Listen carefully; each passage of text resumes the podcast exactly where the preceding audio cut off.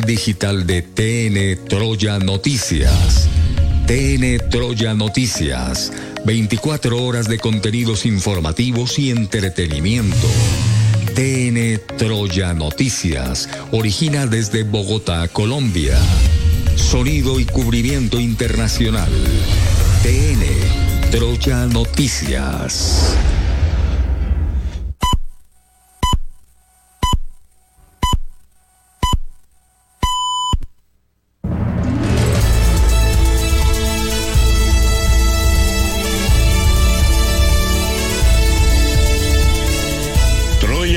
Edición central. Con ustedes, información con credibilidad y cubrimiento internacional. Troya Noticias, edición central, con Vivian Díaz, Yamile Medina, Nicolás Troya, Luis Alfredo Hernández, Carlos Villota Santa Cruz, Fredemido Núñez, Juan Carlos Montes y un profesional equipo de corresponsales en Colombia y el mundo Troya Noticias, edición central.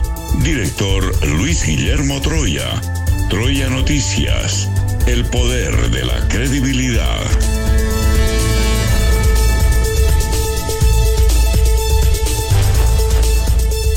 Una buena mañana para todos. Aquí estamos, somos el equipo periodístico de La Verdad, acompañados de una deliciosa, humeante, caliente, excelsa taza de café colombiano en el registro de nuestra continuidad noticiosa para esta mañana del miércoles 23 de noviembre. Muchas noticias para compartir.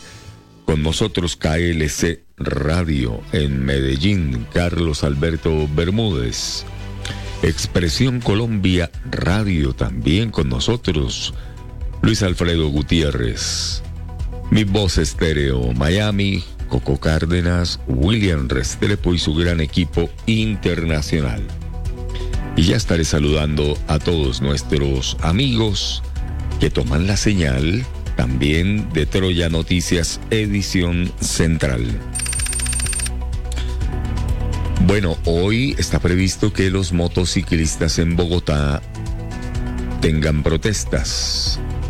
Algunos pensarían que después de las determinaciones del gobierno frente a los motociclistas, no habría protestas. Es que ocurre que habrá disminución, descuento en el SOAT hasta de un 50% para motocicletas de bajo cilindraje. Disminución en el cobro del SOAT hasta de un 50%. Se preguntan los propietarios de vehículos particulares, ¿y nosotros qué? Hoy protestan los motociclistas por el mal estado de las vías, por eh, otras circunstancias que dicen ellos hacen parte de una persecución de las autoridades del tránsito. La marcha, las protestas de los moteros, como se les conoce, se llevarán a efecto no solo en Bogotá, sino en importantes también ciudades de nuestro país. La otra información es el coletazo de lo ocurrido ayer frente a Arabia Saudí con la selección argentina de fútbol. Se escucha de todo, las redes sociales inundadas de memes, el gran interrogante sobre Lionel Messi. Dicen que se achica, algunos comentaristas dicen que se achica frente al Mundial, que no se echa el equipo al hombro como lo ha hecho en otras oportunidades y que Arabia Saudí fue infinitamente superior. Hay muchas críticas, incluso en el propio Argentina, para lo que es la participación del seleccionado y ese debut que genera todo tipo de comentarios negativos sobre la selección argentina de fútbol. Pelé ganó mundial o fue ganador de mundial de fútbol. Diego Armando Maradona pasa a la historia también como un ganador de mundial A Messi le falta eso.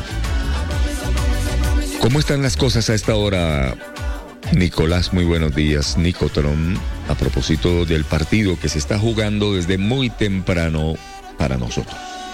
Luis Guillermo, buenos días. Un saludo especial para usted y para los oyentes y el equipo de trabajo. Pues se acaba de iniciar el segundo tiempo, minuto 47, Marruecos 0, Croacia 0. Este es un partido por el grupo F de esta Copa Qatar 2022. Muy bien, ya estaremos en el comentario, en el análisis de lo que sigue pasando en el Mundial, en el Mundial de Fútbol en Qatar. Día cívico le dieron a los árabes, el gobierno de ese país, después del triunfo. Un detalle.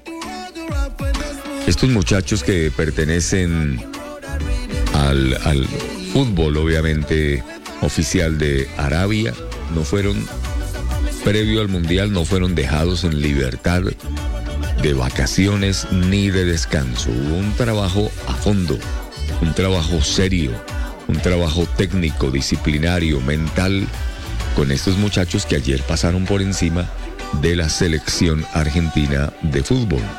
Esa es una realidad. ¿Qué le vamos a hacer? En otras noticias, mucha atención, el presidente Petro ha dicho que no es la lucha por el poder, es la lucha por las rutas del narcotráfico. Hablando sobre la masacre en el departamento del Putumayo, que dejó 18 víctimas entre combatientes de grupos al margen de la ley. Y se ha caído la revocatoria contra el alcalde de Medellín, contra Daniel Quintero. La registraduría no certificó al comité promotor. Sigue ese vaivén en torno del alcalde de la capital antioqueña, Daniel Quintero. Está informando Troya Noticias Edición Central. Escocia no puede convocar referéndum independentista sin acuerdo con Londres. Es lo que afirma la justicia del Reino Unido. En otras informaciones, mucha atención. Una nueva masacre se ha registrado en Puerto Asís, departamento del Putumayo. El saldo son cuatro muertos y tres heridos. Continúan estas graves alteraciones del orden público, en esta ocasión en el departamento del Putumayo. Denuncian un hecho grave de intolerancia en Bogotá a plena luz del día. Podría tratarse del intento de asesinato en el sistema de transporte masivo de Bogotá, Transmilenio. Hay una denuncia ante las autoridades sobre este hecho de intolerancia que pues están denunciando varios ciudadanos en Bogotá ocurrió a plena luz del día. Las universidades, después de reunirse con el ministro de Educación, Alejandro Gaviria, han llegado a un acuerdo. Recordemos que por estos días varias universidades, sus estudiantes, sus familias han protestado por el alto incremento en el costo de los semestres, de las matrículas. La Universidad Javeriana, la Universidad de los Andes, no le van a subir el valor de las matrículas para el 2023 más allá del IPC es lo que han dicho las universidades tras este acuerdo y este llamado que ha hecho el propio ministro de Educación Alejandro Gaviria. Saludamos al equipo periodístico de La Verdad. Ya está con nosotros, integrada a esta hora de la mañana, Vivian Díaz. Vivian, hay días de días. Hola Luis Guillermo, muy buenos días para usted y para todos en la mesa de trabajo. Y por supuesto, un saludo muy cálido para nuestros oyentes de Troya Noticias dentro y fuera del país. Le cuento que tenemos que registrar una eh, lamentable noticia anoche en un supermercado de Walmart en Virginia, en la ciudad de Chesapeake. Un tirador, un tirador ha asesinado a cerca de 10 personas. Eh, el autor de este asesinato fue abatido por la policía. Lo que se pudo encontrar, según ha dicho Leo Kosinski, que es el oficial eh, director del Departamento de la Policía de Chesapeake, es que pudieron encontrar múltiples víctimas mortales y múltiples heridos. Eh, ellos creen que hasta el momento ha sido un solo tirador, el único tirador que ahora pues eh, fue abatido por las unidades de policía. La ciudad de Chesapeake eh, pues ha señalado este incidente con muertes en el Walmart de Sam Circle y pues la policía ha dicho que todas las unidades dieron una respuesta muy rápida y que están entrenadas y preparadas para responder.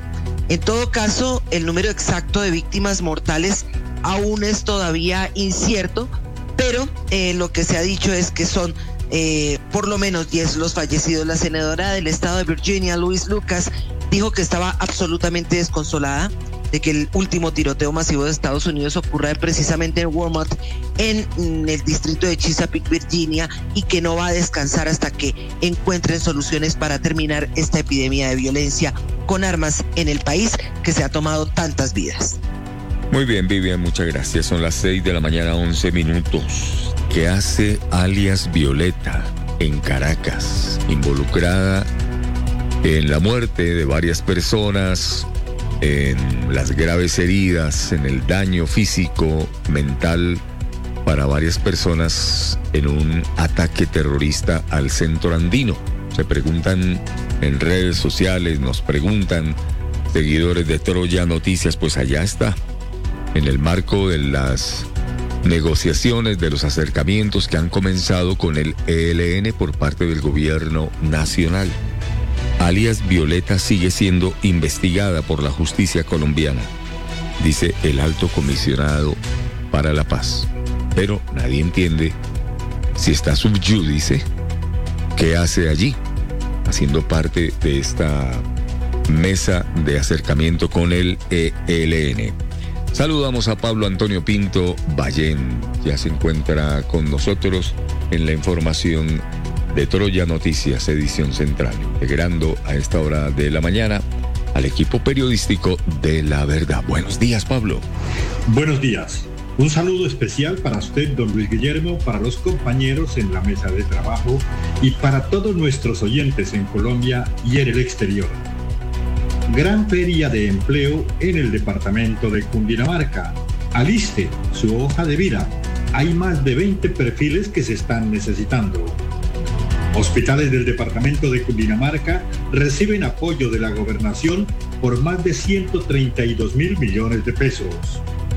Detenido vendedor ambulante en Fusagasugá cuando comercializaba una piel de leopardo. En Ibagué, mujer mata a su hijo de 18 meses y luego se suicida.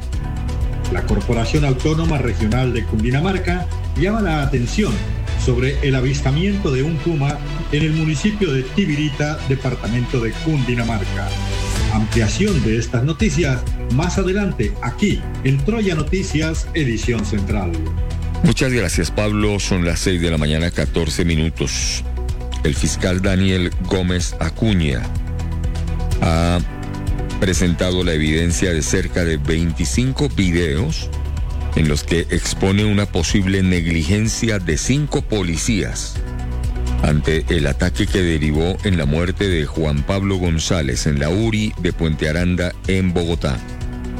En las pruebas se deja ver, en el video número 6 se observa cuando alias Fercho, una de las plumas de las celdas y alias Junior se acercan a la reja principal del pasillo y allí saludan de mano a un policía que hace la custodia, relata el fiscal. Por otra parte se observa Juan Pablo González Gómez sin cabello siendo trasladado al baño y con el pecho descubierto, sin lesión alguna. Y desde ahí es cuando se cuentan los 27 minutos que hubo de tortura, de lesión y de golpes, dice el fiscal. Según un testigo clave, narra que Juan Pablo se baña normal, lo peluquean, dentro de una celda se quita la ropa y aproximadamente entre 8 a 10 personas lo golpean en los testículos, el estómago, la cabeza, entre otras partes del cuerpo. Es de destacar que en el video número 10 Aproximadamente a las 14 horas 32 minutos se observa cuando González entró al baño. Asimismo, en las imágenes del video 11 se ve que ingresa al pasillo de las celdas del segundo piso.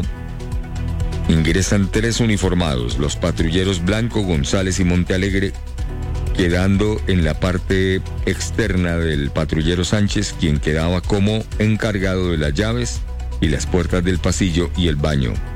Están a tan solo cinco pasos. Por las diferentes pruebas, la Fiscalía, Procuraduría y además las víctimas están solicitando cárcel para los cinco policías.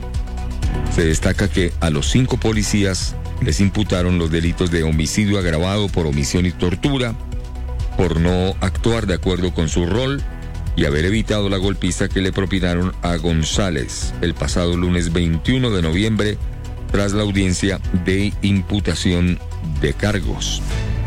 Estamos hablando del hombre que abusó de una menor de Hillary en el sistema de transporte masivo Transmilenio. Son las 6 de la mañana y 16 minutos. Yamile Medina se integra a la información de Troya Noticias, edición central. Buenos días, Yamile. Buenos días, Luis Guillermo. Buenos días a la mesa de trabajo, a los oyentes. Un excelente día. Hoy es día 23 de noviembre, Día Internacional de la Palabra, para fomentar diálogo y la paz entre las naciones del mundo sin discriminación política ni religiosa. La palabra es una vía para la, resolución de conflictos, forjando el camino para futuras generaciones. En este día debemos promover el diálogo y la comunicación. Cada uno de nosotros podemos ser embajadores de la palabra, convocando amigos, familiares, conocidos, para contrarrestar la violencia. Ingresa a la página web del Museo de la Palabra y allí conocerás iniciativas y eventos para el día de hoy. La frase del día, cuando entendamos que no es un día más, sino un día menos, empezaremos a valorar lo que realmente es importante. En Colombia son las 6 de la mañana, 17 minutos. Muchas gracias a quienes ya están integrados a nuestras plataformas digitales. Jorge Enrique Barreras, Elmira Barreto, Iván Garzón Borré. Melqui Ahumada, César Augusto Pinzón, entre muchos que están ya integrados con nosotros, Carlos Eduardo Pineda, dice que Suba está sin agua. La localidad de Suba en Bogotá, desde las 10 de la noche del martes 22. Bueno, también con nosotros Melqui Ahumada, Jairo Cifuentes, Jairo Antonio Vera, en el seguimiento de la información de Troya Noticias. Suspendida por tres meses la juez de Cúcuta, que apareció en una audiencia ligera de ropa, acostada y fumando en medio de su ejercicio como juez. Es una controvertida juez. No solamente este ha sido motivo de controversia y de escándalo esta situación, sino también otras más por sus publicaciones en las redes sociales y demás. Ha sido suspendida por espacio de tres meses. Son las seis de la mañana, 19 minutos. Vamos a Medellín. El micrófono de Troya Noticias con los anticipos titulares en la capital de Antioquia, Alfredo Velázquez. Doctor Luis Guillermo Troya, buen día. Qué aguacerazo, qué lapo de agua cayó anoche aquí en Medellín. Incluso el partido entre Medellín y Águilas de Río Negro debió ser detenido por lluvia temporal. El fenómeno de la niña. La temporada lluviosa en el año 2022 ha estado marcada por este fenómeno la niña, por lo cual los aguaceros y precipitaciones han sido constantes en todo el país y también aquí en el departamento de Antioquia y las ciudades de Medellín. Y lo más grave, dice el IDEAM, es que las lluvias irán hasta el mes de marzo. Hidroituango, lista para generar energía, pero depende del orden de evacuación aguas abajo, dice el alcalde de las ciudades de Medellín, Daniel Quintero. Encapuchados dañaron un cajero electrónico de una entidad crediticia dentro del campus universitario de la Universidad Nacional, sede aquí en la ciudad de Medellín. Debió ser evacuada temporalmente. Todo el personal de educadores y de educandos también el alcalde Daniel Quintero de Medellín anunció que se volverá a presentar ante el Consejo de esta ciudad el proyecto de acuerdo que busca trasladar la operación del aeropuerto Enrique Olaya Herrera. Todo por sucedido en esta tragedia del barrio Belén Rosales, que dejó infortunadamente ocho víctimas. Atención porque la Procuraduría General de la República pidió al alcalde de Medellín notificar sus medidas adoptadas y planes de contingencia formuladas ante las alertas emitidas por el Ministerio Público a todos los entes territoriales sobre la temporada invernal. Y esta también es buena gobiernos nacional y departamental de Antioquia buscan soluciones conjuntas a problemáticas planteadas por las comunidades respecto a las vías 4G. Hubo reunión en Bogotá. Muy bien, gracias Alfredo. Son las 6 de la mañana, 21 minutos. Corre el tiempo. Están escuchando Troya Noticias Edición Central. Una millonaria multa es la que tiene que pagar ahora Rodolfo Hernández el exalcalde de Bucaramanga, ex candidato presidencial, ex senador, empresario. Recordemos que llamó gordos a los bomberos de Bucaramanga cuando fue alcalde de la capital santanderiana. Eso le costó. Porque tiene que pagar ahora una millonaria multa. La tiene que pagar inicialmente la alcaldía de Bucaramanga y él tiene que reembolsarle a la alcaldía. Eso de los calificativos eso de los términos despreciativos sobre el ser humano no viene bien, menos de una persona como usted, doctor Rodolfo Hernández, a pagar esta multa, esta millonaria multa por discriminar y decirle gordos a los bomberos de Bucaramanga. En otras informaciones se ha pronunciado el expresidente Iván Duque Márquez sobre los diálogos con el ELN que han comenzado en Caracas, Venezuela. No se puede tolerar actos de terrorismo mientras se habla de paz, insiste el expresidente Iván Duque Márquez.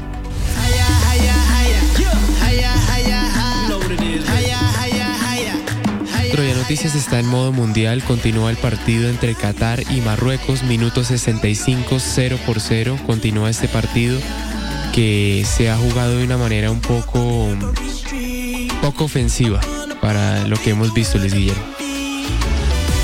Estamos en modo mundial, atentos. Entonces, marcador. 0 por 0, minutos 66. Se están enfrentando. Croacia, Marruecos por el grupo F. Grupo F. Saludamos a esta hora de la mañana, 6.23 minutos, a Juan Carlos Montes, ya integrado con nosotros en la información de Troya Noticias Edición Central. Buenos días, Juan Carlos. Luis Guillermo, muy buenos días, muy buenos días a todos mis compañeros de mesa y a todos los oyentes de Troya Noticias nacional e internacionalmente. Luis Guillermo, pues le cuento que ANATO impulsa los destinos turísticos en Colombia y la relevancia de las agencias operadoras en la creación de experiencias de calidad.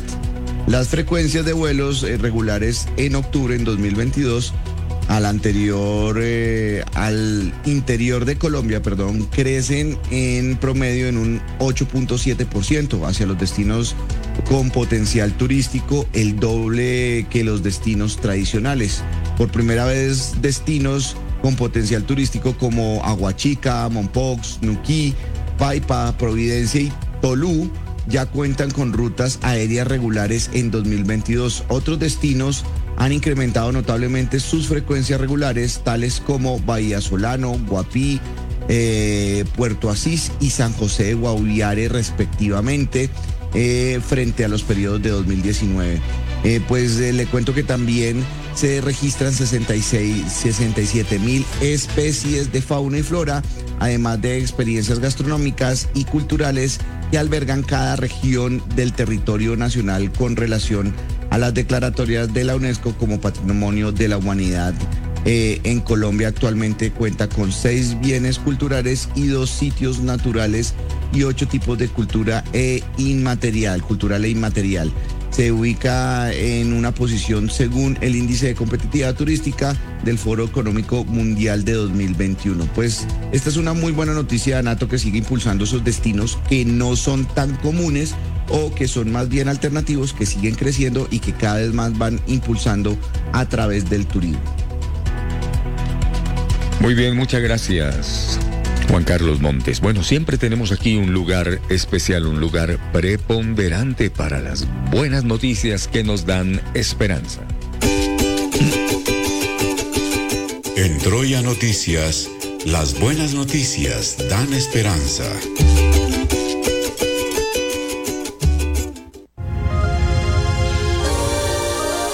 Cuando el mundo y Colombia se detuvo, la tienda ecológica silvestre en el municipio de Chía, en el departamento de Cundinamarca, le lleva los alimentos de la huerta a la mesa. En la hora del desayuno, abre la ventana de las buenas noticias.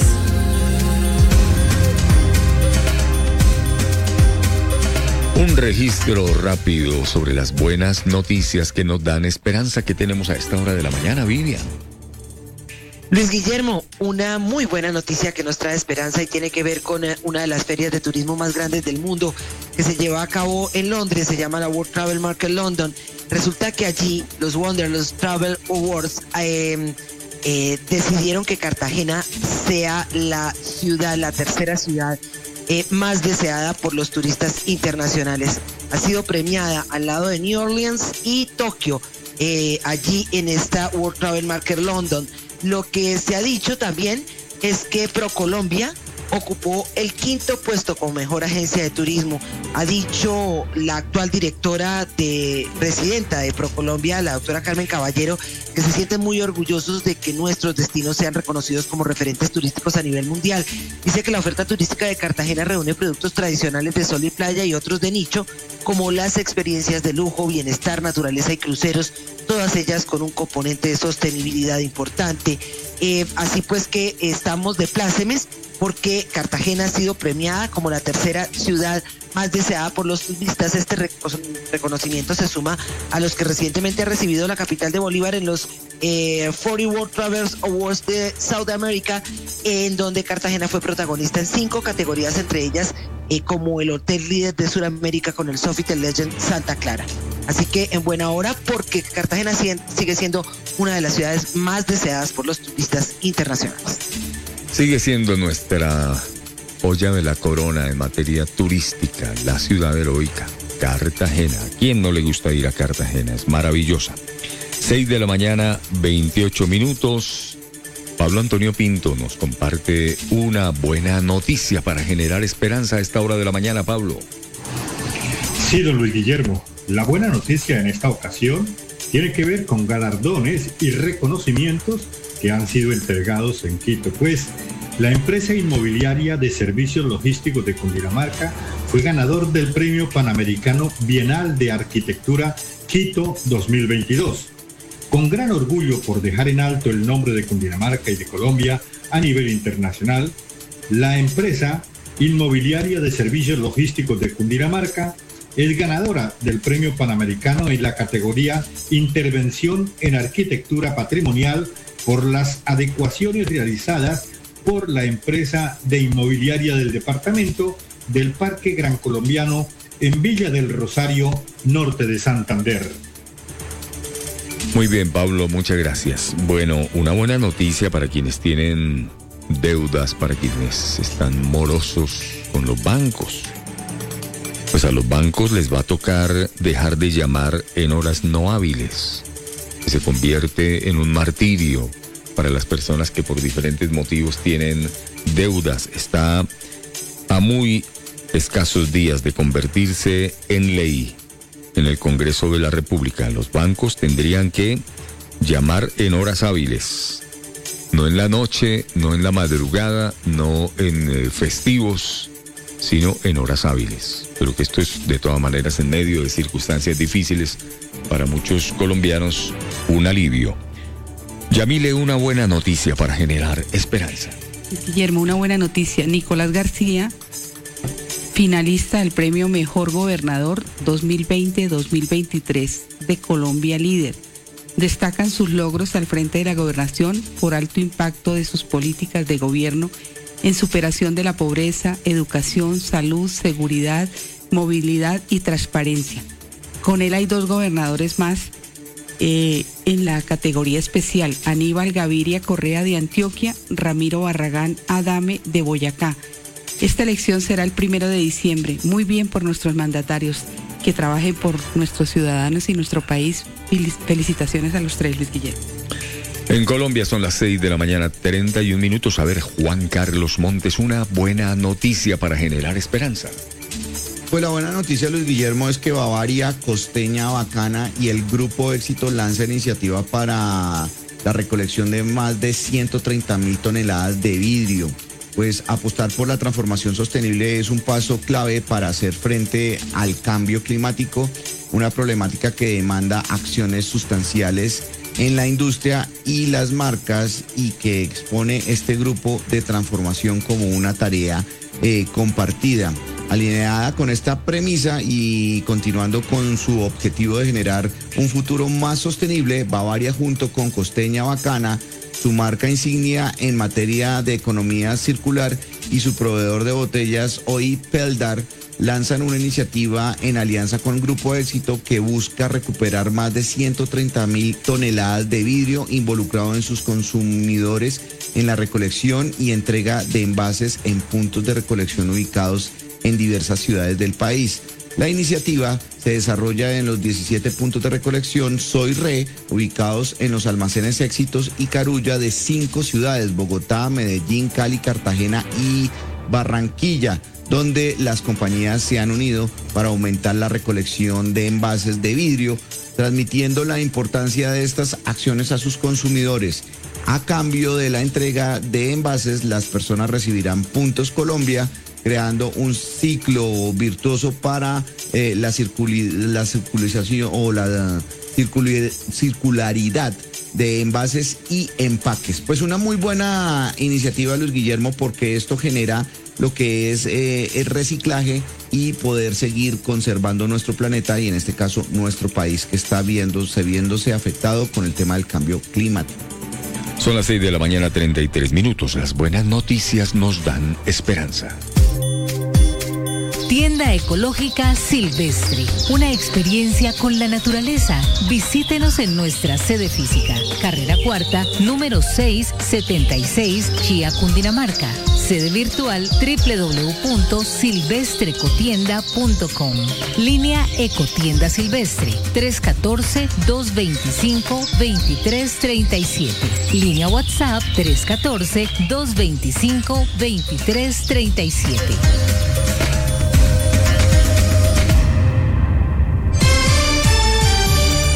En la vida también pasan cosas buenas.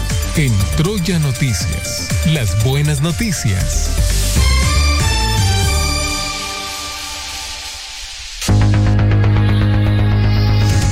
Troya Noticias.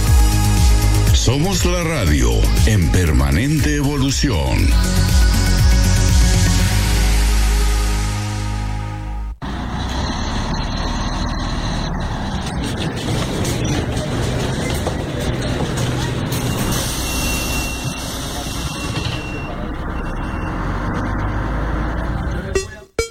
La Semana del Buen Trato te invitamos a ser amable con los operadores del sistema de transporte público de Bogotá. Transmilenio, Alcaldía Mayor de Bogotá. En Bogotá nos cuidamos.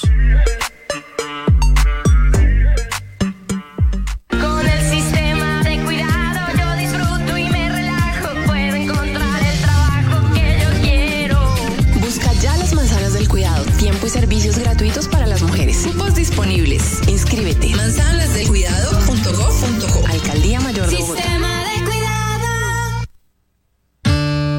Pierre de Agostini. Somos la moda para el hombre de hoy. Nuestros diseños casuales y gran innovación nos hacen únicos. Pierre de Agostini. Elegancia y distinción en permanente evolución.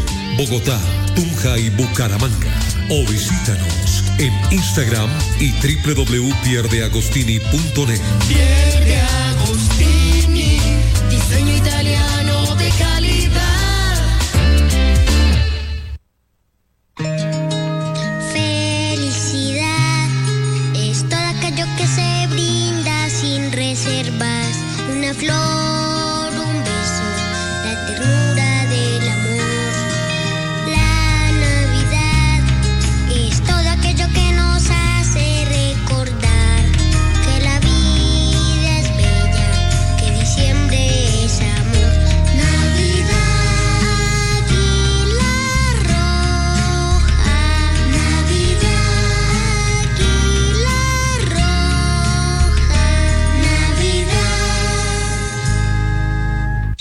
Oportunidad para inversionistas. Vendo a muy buen precio lote de 190 metros cuadrados en Sogamoso, sector de los Alisos, calle 20A con novena.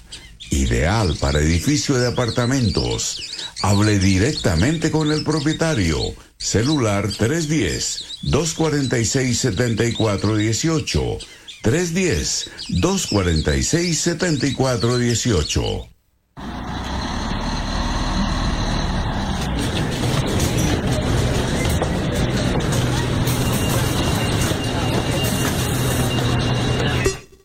En la semana del buen trato te invitamos a ser amable con quienes viajan contigo en el sistema.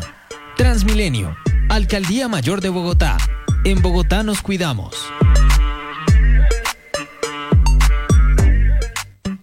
Troya Noticias. El poder de la credibilidad.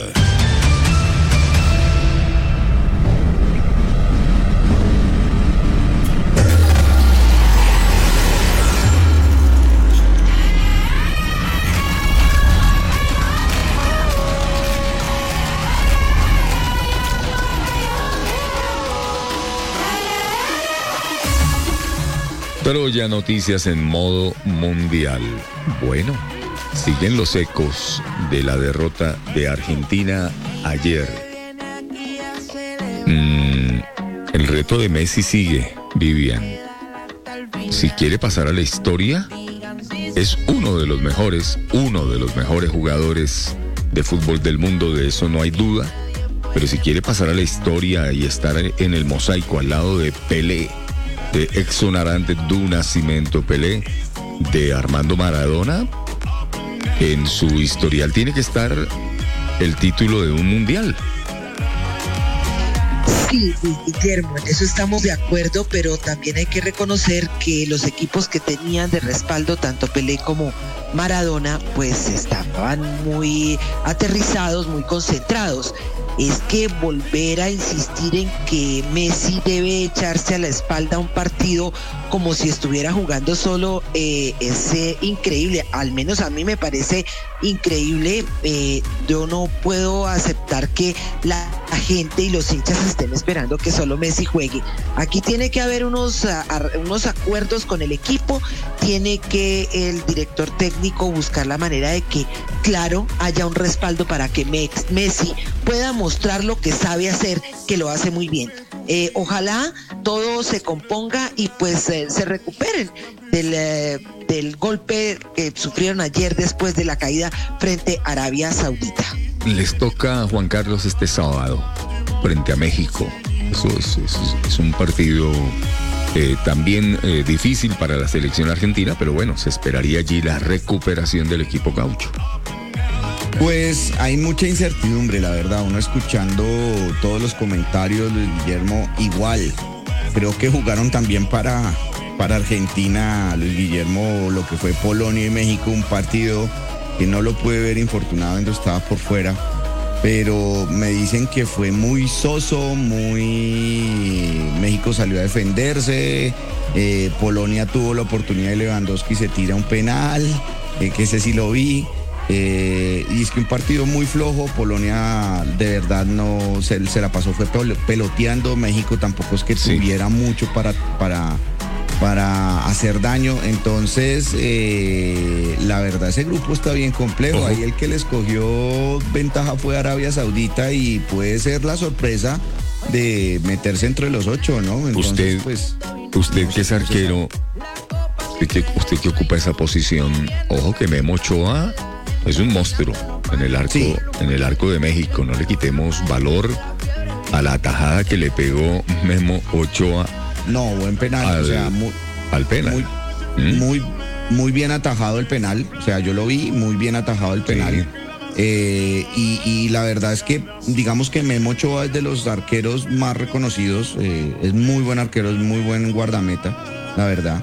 Pero vuelvo y repito, o sea, no sé, no, no, no, no le veo cara. Mucha gente dice que puede ser posible que hayan despertado a, a un león dormido como, como Argentina, pero pues amanecerá y veremos. Lo Mm. que sí se sabe es que tienen que salir a muerte porque el que pierda ahí pr- prácticamente está resignando las posibilidades de clasificar a la siguiente ronda. El presidente AMLO, el presidente López Obrador de México, está enloquecido. Arrodillado frente a Memo, el arquero de la selección mexicana, por lo que hizo ayer, atajando ante semejante bombardero, ¿no? Lewandowski. No es fácil. Bueno, escuchemos al protagonista de todo esto, el hombre que tiene el peso de la selección argentina, al que le exigen los argentinos que se tiene que echar de nuevo el equipo al hombro. Bueno, todo lo que se escucha en torno de él. Lionel Messi. Eh, ¿En qué lo vas a hacer? No, hicimos el gol eh, muy rápido y después eh, tuvimos un par de un par de situaciones, incluidos los goles, que, que fueron muy, muy claras, muy justos, por- porque ellos hacían bien la, la línea. Y, bueno, en ningún momento creo que pudimos encontrar el juego como vos decís. Y después en cinco minutos de errores nuestros que tuvimos nos pusimos 2-1 abajo y, bueno, después ya, ya fue cuesta arriba y ya nos empezamos a, a desordenar, a tirar mucho centro y, y- bueno, complicado un poco. No sé, lo vi por foto ahí, que fueron muy justo todo, no sé, eh, no lo vi por imágenes, pero, pero bueno, si lo anularon es porque seguramente estaban fuera de juego. Leo, ¿esperabas que jueguen así con esa línea tan cerca de la mitad de la cancha, la última línea de Arabia?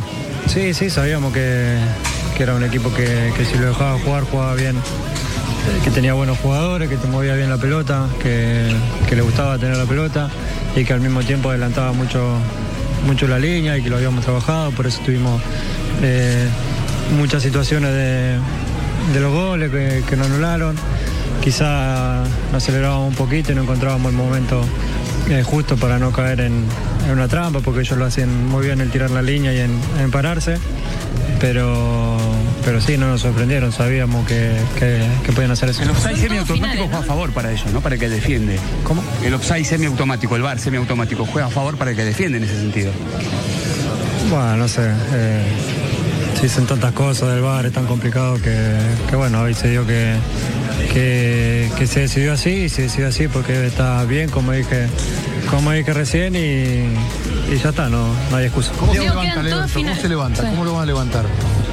Más unido que nunca. Este grupo, como, como viene demostrando, eh, es fuerte de, de esa manera y ahora más que nunca, como dije recién. ¿Te costó físicamente, Leo, o no? Es una situación que, que nunca, nunca nos tocó vivir en este grupo, hace mucho tiempo que no, no nos tocaba pasar de, de un golpe tan duro, así que, que bueno, eh, ahora hay que demostrar que, que somos un grupo de verdad. ¿Tuviste que hablarle, Leo? ¿Tuviste que hablarle a tus compañeros?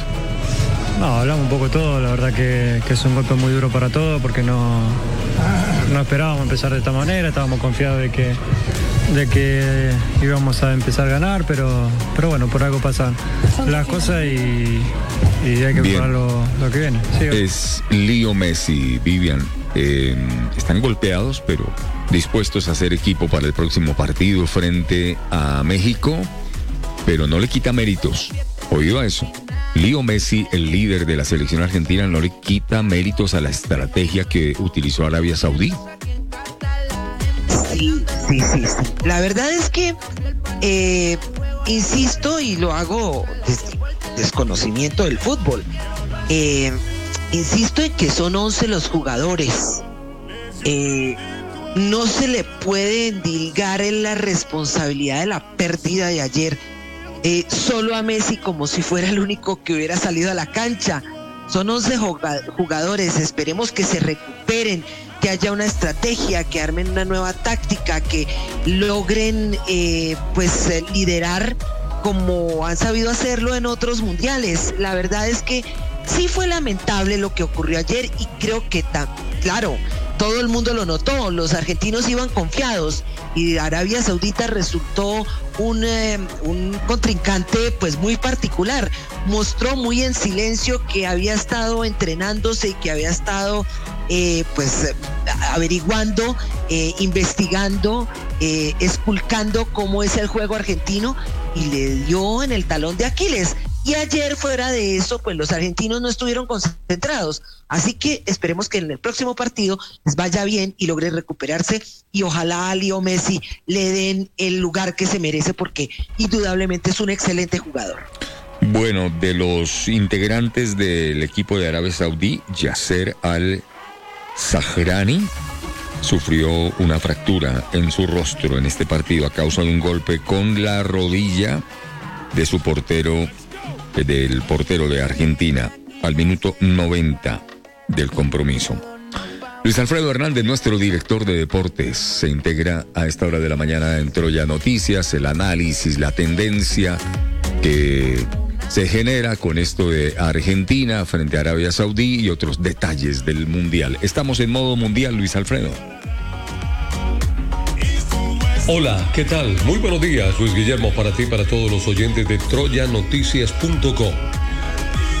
Hoy la tendencia definitivamente en el mundo del fútbol es la pérdida de Argentina en su partido inaugural en Qatar 2022 frente a la desconocidísima selección de Arabia Saudita, la tercera selección más barata de todas las selecciones del mundo que participan en esta Copa de la FIFA.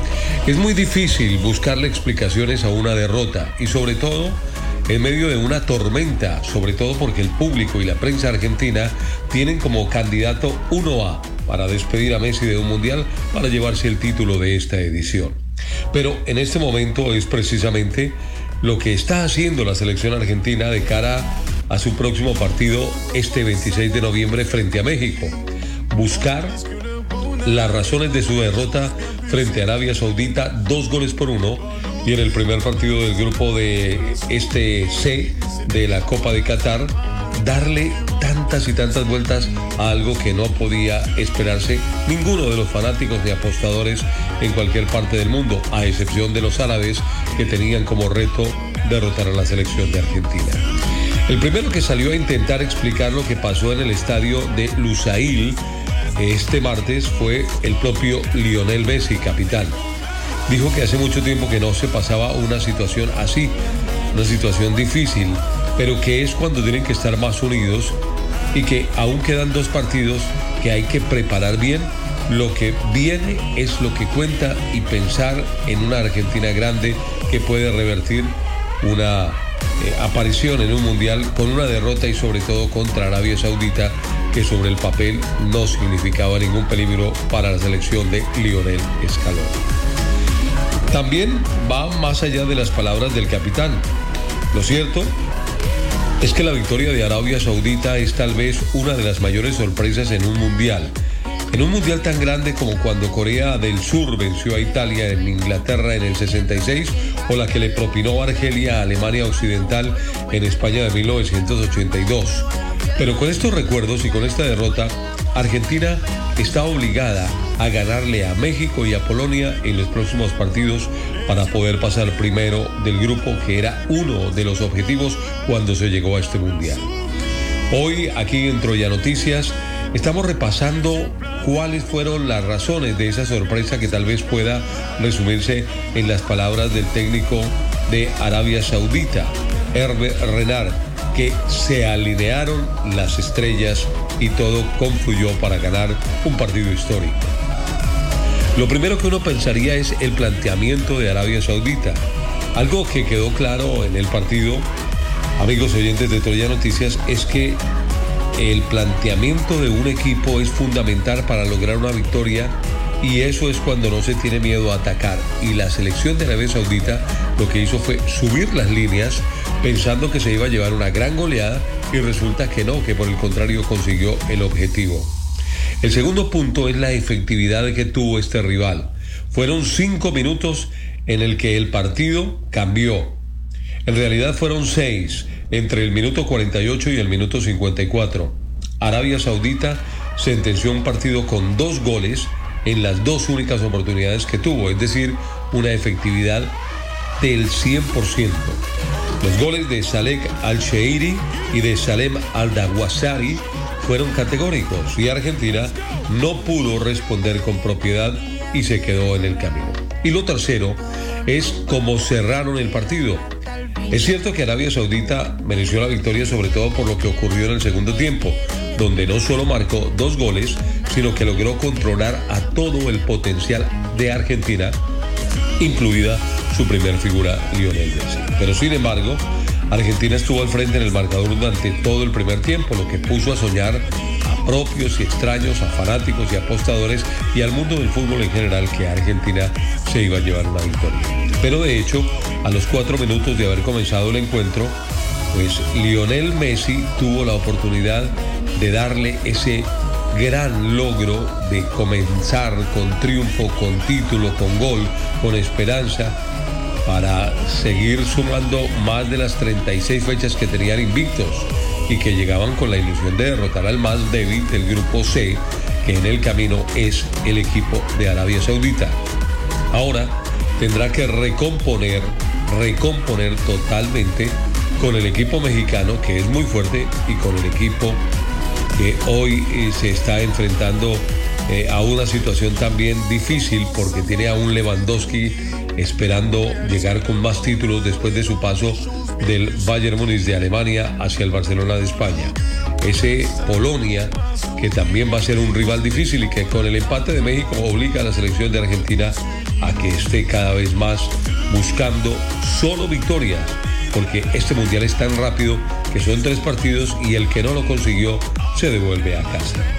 Ahora queda ver cómo reacciona la selección albiceleste, la de Lionel Messi, la del técnico Lionel Scaloni, y si clasifica a los octavos de final, sobre todo para aferrarse a un recuerdo del año de 1990, cuando Argentina perdió su primer partido frente a Camerún, pero logró llegar a la final.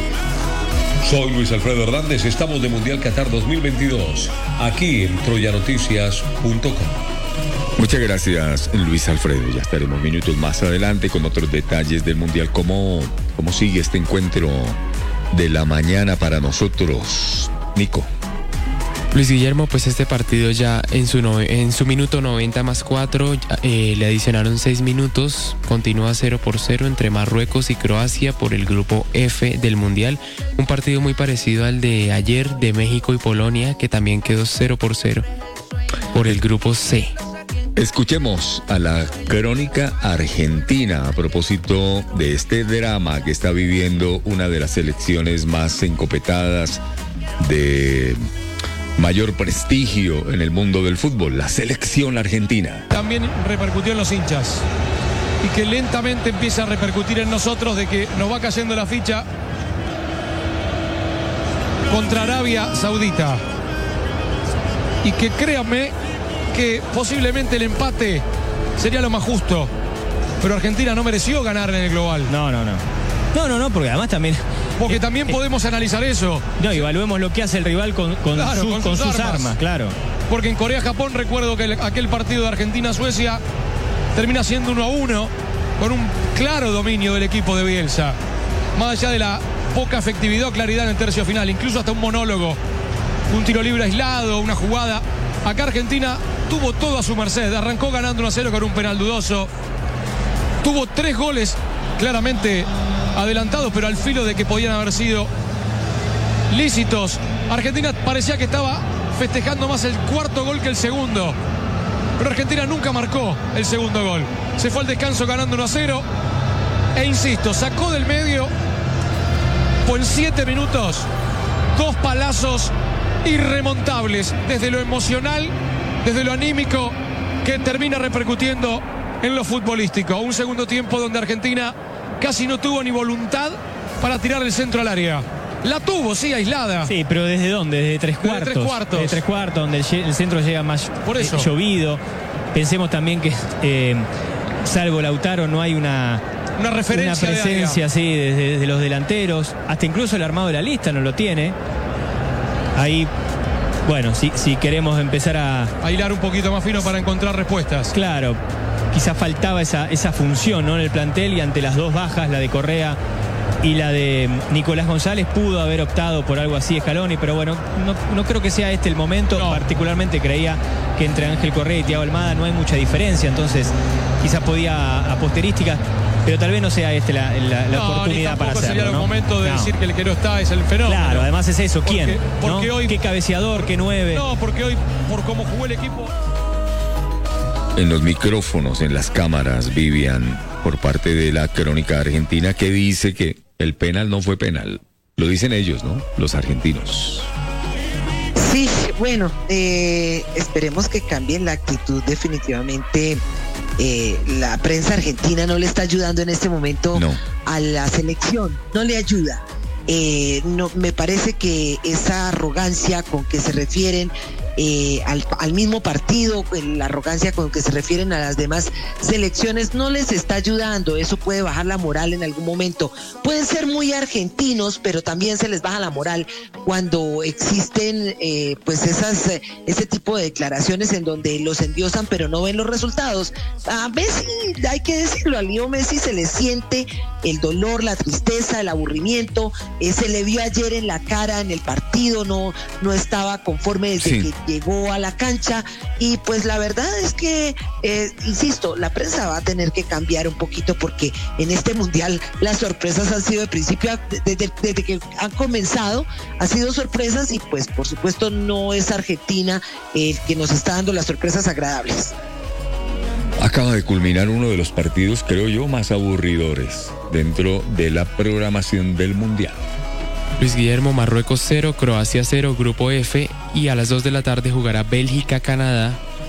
Por este Grupo F también. También se juega el Grupo E, que juega a las 8 de la mañana Alemania-Japón. Y España-Costa Rica a las 11 de la mañana. España-Costa Rica, estamos pendientes de... España-Japón. A España-Japón. ¿Y Costa Rica?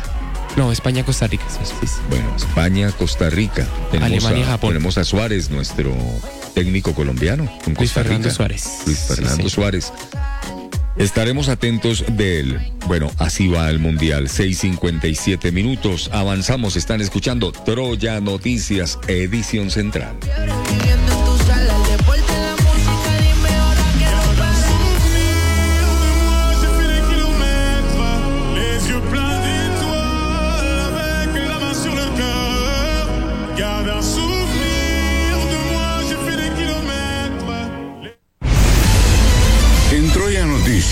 Edición central, escuchamos los testimonios de los personajes para poner en contexto la información.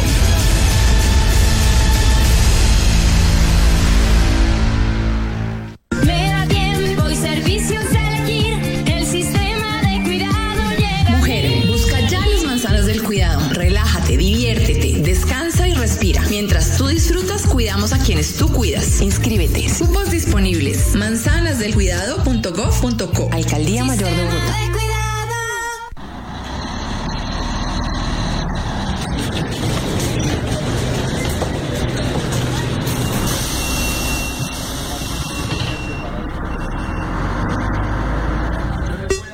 En la Semana del Buen Trato te invitamos a ser amable con los operadores del sistema de transporte público de Bogotá. Transmilenio, Alcaldía Mayor de Bogotá. En Bogotá nos cuidamos.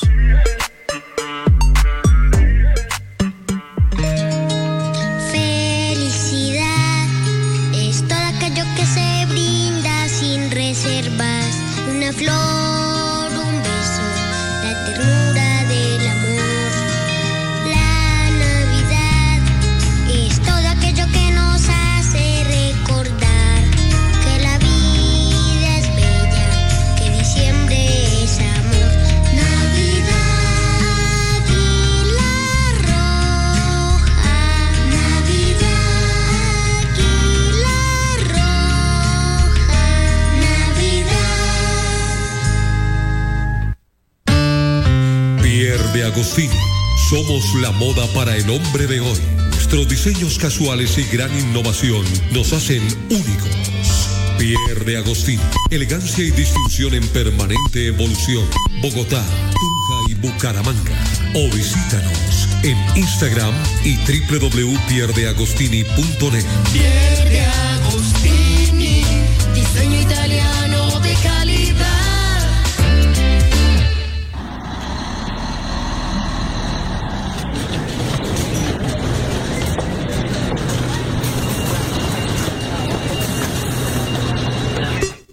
En la semana del buen trato te invitamos a ser amable con quienes viajan contigo en el sistema. Transmilenio, Alcaldía Mayor de Bogotá. En Bogotá nos cuidamos.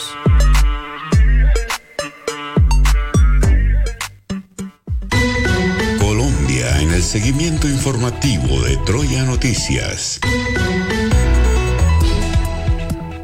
Volvamos a la realidad, a nuestra realidad. Hoy en el país, las manifestaciones de los moteros, protesta de motociclistas, hay varios puntos de concentración, recorridos de los manifestantes, Bogotá, Cali, Medellín, Bucaramanga, Ibagué, entre otras ciudades, en donde se concentrarán las mayores movilizaciones. El anuncio de rebajar el SOAT no detuvo a los motociclistas de llevar a cabo las protestas. Me están preguntando, Vivian, y con razón, varios propietarios de vehículos particulares que pagan sus impuestos, que pagan su rodamiento, eh, que pagan el SOAT y dice, ¿y nosotros qué? ¿Nosotros cuándo? Dicen los propietarios de vehículos particulares frente a esta medida que habla de un SOAT para motocicletas de bajo cilindraje con reducción hasta del 50%. Dicen que no hay igualdad. Una discusión que parece no tener fin y por supuesto, como usted bien lo anota, tiene que ver con la inconformidad de quienes pagan impuestos, compran su SOAT y ocupan eh, espacio en las calles. Es que es de los dueños de automóviles dicen, pero si es que los señores de las motos hoy están eh, eh, ocupando más espacio en las calles que los mismos carros. En todo caso, eh, pues están convocadas en Medellín, Cali y Bogotá las marchas porque no están contentos con esa reducción del 50%. Es que dicen que se les imposibilita comprar el SOAT, que esa, eh, esa eh, reducción pues no les sirve. Y el gremio de los eh, motores a dos ruedas pues ha convocado a marchas a nivel nacional para pedir la atención del gobierno nacional en ese asunto. Dicen ellos que les dijeron que esta situación quedaba solucionada para finales de octubre y a la fecha no les han cumplido nada. En las plataformas el SOAT se agota para conseguirlo. Esto ha causado que haya comparendos o que no puedan sacar las motos y esto lo están aprovechando para inmo- movilizar nuestros vehículos y perjudica a los conductores, es lo que ha dicho Alejandro Rubio, que es el presidente de la Asociación de Motociclistas de Colombia. Y además, los eh, dueños de las empresas que importan las motos, pues están diciendo que están van a pérdidas porque no están vendiendo las motos debido a- precisamente a esa imposibilidad de comprar el SOAT. El ministro de Hacienda, José Antonio Campo, ha hecho el anuncio de la reducción de precios en el seguro obligatorio de accidentes de tránsito conocido como SOAT en motocicletas de bajo cilindraje. Escuchemos al ministro de Hacienda, José Antonio Campo. precio del SOAT eh, para eh, motos de eh, bajo cilindraje, eh, así como para eh, eh, microbuses urbanos, taxis, autos de negocios y de servicio público. La, norma comienza a regir el primero de enero y la y debo decir que la superintendencia financiera estará en contacto con las compañías de seguro. Creo que esto puede ser atractivo. Creo que no para las compañías evitar grandes una parte importante de los problemas que han venido enfrentando y así esperamos. En todo caso eh, debe quedar también claro que hay que evitar el fraude en el uso del SOAT y eso vamos a, a trabajar en medidas para, para hacerlo. Eh, se trata pues eh, en primer lugar de garantizar que tengamos un, eh, una cobertura total de- del SOAT que hoy en día es extremadamente baja para motos, menos de la mitad de las motos eh, tienen hoy en día SOAT eh, y eso pues obviamente genera eh, unos, unos riesgos enormes y además fuera de eso existe un gran, un gran fraude. Entonces aparte de, digamos, por ejemplo, gente que se accidenta por otros motivos y lo reclama el SOAT, que es una de, las razones por las cuales las aseguradoras han venido eh, reduciendo la, la- oferta de SOAT. Varias ya se han retirado y otras eh, eh, han anunciado que se retirarían. Sí, es el ministro de Hacienda, José Antonio Ocampo. Entonces, reducción en precios del seguro obligatorio de accidentes de tránsito SOAT para motocicletas de bajo cilindraje, para taxis, para carros de servicio público y microbuses urbanos. Reitero la pregunta que me llega a través de nuestras redes sociales y de los vehículos particulares, ¿qué? Yamile, si ellos pagan los propietarios de vehículos pagan rodamiento, pagan los impuestos. Luis Guillermo, es que hace tiempos eh, la gente está preocupada porque los vehículos están parados eh, un día completo. Ya no es como antes que salía al menos en las horas de la mañana o en la tarde. En este momento los vehículos eh, trabajan prácticamente o pueden salir seis meses al año y ellos tienen que pagar impuestos, eh, los seguros obligatorios y pues todo lo que demanda tener un vehículo particular. Creo que el tema está en que se les atiende, Vivian, a los que protestan, ¿no? Yo no he visto una protesta de conductores o propietarios de vehículos particulares. Jamás la he visto. Hay una desunión total. Ah, sí, eh, eso está clarísimo. Bien podrían, eh, digamos, modificar algunas políticas públicas con respecto a lo que les atañe, pero no, nunca la hacen. Eh, mire, lo logran los taxistas, inclusive, que es un gremio también bien complejo y que también en algún momento se muestra muy desunido, pero cuando se trata de pelear por los derechos que dicen ellos, pues tener frente a otros eh, eh, usuarios de las calles, pues hacen lo propio. Y y, los moteros también, los motociclistas hacen lo propio en las calles en diferentes ciudades de Colombia y mire ya dónde los llevan, ya los llevan en el 50% y si se lo proponen seguramente les bajan mucho más. Eh, sí, hay que buscar que haya equidad. Hay un reto grande para el ministro de Transporte, el doctor Reyes, mm, que es pues obviamente garantice la igualdad de los conductores a las personas que utilizan las calles, eh, las diferentes calles de ciudades como Bogotá. El derecho a la igualdad. Óigame, se me vino a la mente, la alcaldesa de Bogotá, Claudia López, dijo, se necesitan 10 billones, billones, con B larga, de pesos para rescatar la malla vial de Bogotá. Y no hay sino un billón, no hay sino uno. O sea que lo de los cráteres, lo de la accidentalidad, lo del daño de los vehículos, continuará, sobre todo en una etapa tan grande de, de lluvias como las que tenemos en Bogotá. Los muertos. Sí, sí, los niveles altos de accidentalidad lamentable. Eh, parte de la protesta eh, hoy de los moteros, a pesar del el beneficio del SOAT, de la reducción hasta de un 50% para motocicletas de bajo cilindraje, es el alto índice de accidentalidad. Huecos, cráteres completos tapados por las lluvias y están por todas, por las principales vías de Bogotá. Bueno, el ministro de Transporte, Guillermo Reyes, también habló en el anuncio de la reducción de los precios en el SOAT. Yo creo que esta decisión del gobierno es quizá una de las más, decisión, más importantes decisiones que en estos 106 días de gobierno se ha tomado. El presidente Gustavo Petro le cumple a los motociclistas, a los taxistas, a esa clase trabajadora que reclamaba esto. Eh, este, esta reducción de la tarifa del SOAT tiene en el fondo no uno, sino dos objetivos. Uno, pues hace parte del compromiso de campaña del gobierno del presidente, el compromiso de que no se iba a incrementar y se iba a revisar para reducir la tarifa del SOAT. Y dos, que la forma en que este gobierno considera que se debe acabar con la evasión y el fraude en el SOAT era reduciendo las tarifas. Como lo dijo el ministro de Hacienda, quien hay que reconocerle el gran esfuerzo que ha hecho para alcanzar esta reducción tan significativa, ministro, que podría costar dos billones de pesos. Sí, dos billones de pesos. Dos billones de pesos. Está dirigida a eso.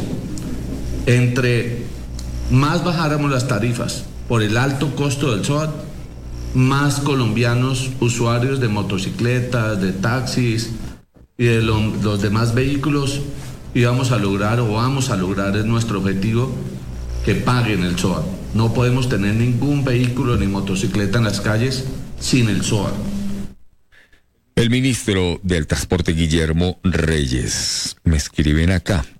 em, en lo de los vehículos particulares, obviamente también hay vehículos de bajo cilindraje.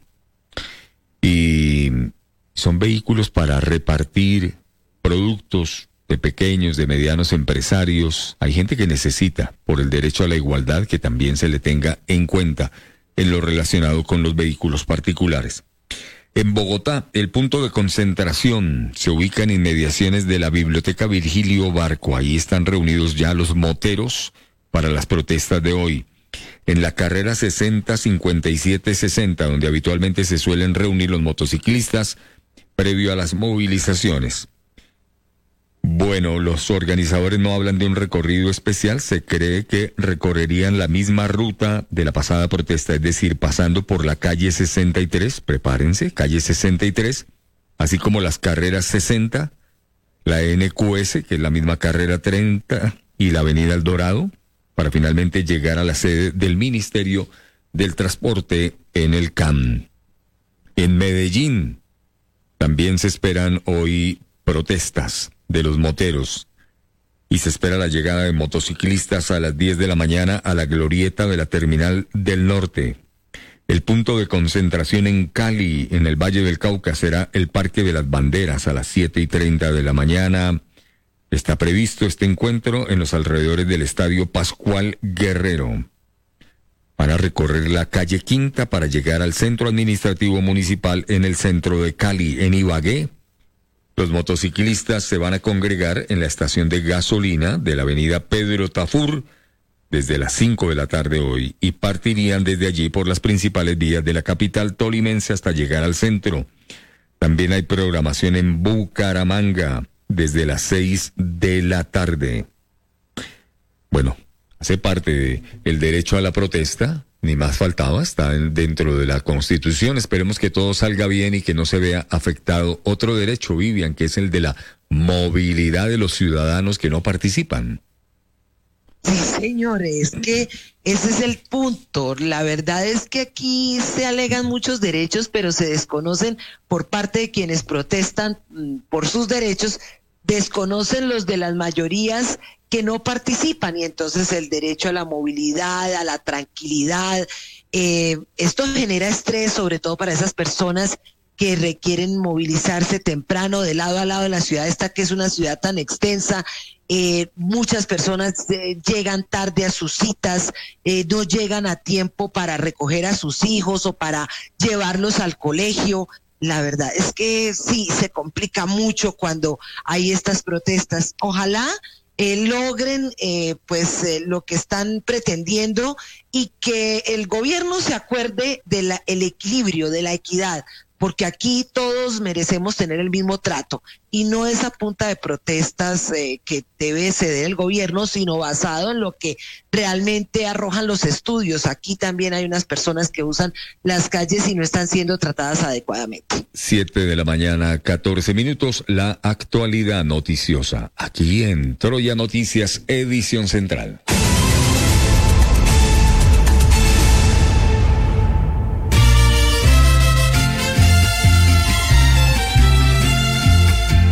Ricaurte Lozada primero cantó. Canto porque no me dejan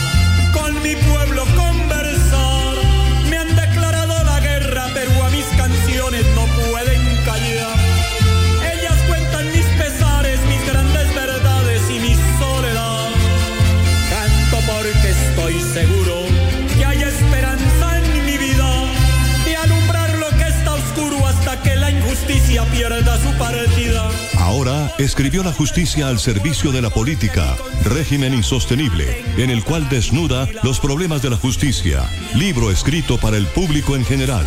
Adquiéralo en las principales librerías del país. También llamando al teléfono 321-459-0062. 321-459-0062 o escribiendo a ricaurtelosada.hotmail.com. Conozca toda la verdad que se maneja en el interior del poder político y judicial del país. Magnífica oportunidad para inversionistas. Vendo a muy buen precio lote de 190 metros cuadrados en Sogamoso, sector de los Alisos, calle 20A con novena. Ideal para edificio de apartamentos. Hable directamente con el propietario. Celular 310-246-7418. 310-246-7418.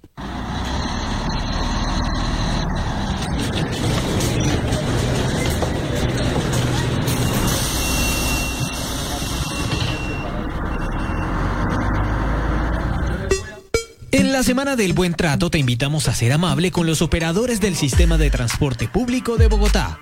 Transmilenio, Alcaldía Mayor de Bogotá. En Bogotá nos cuidamos.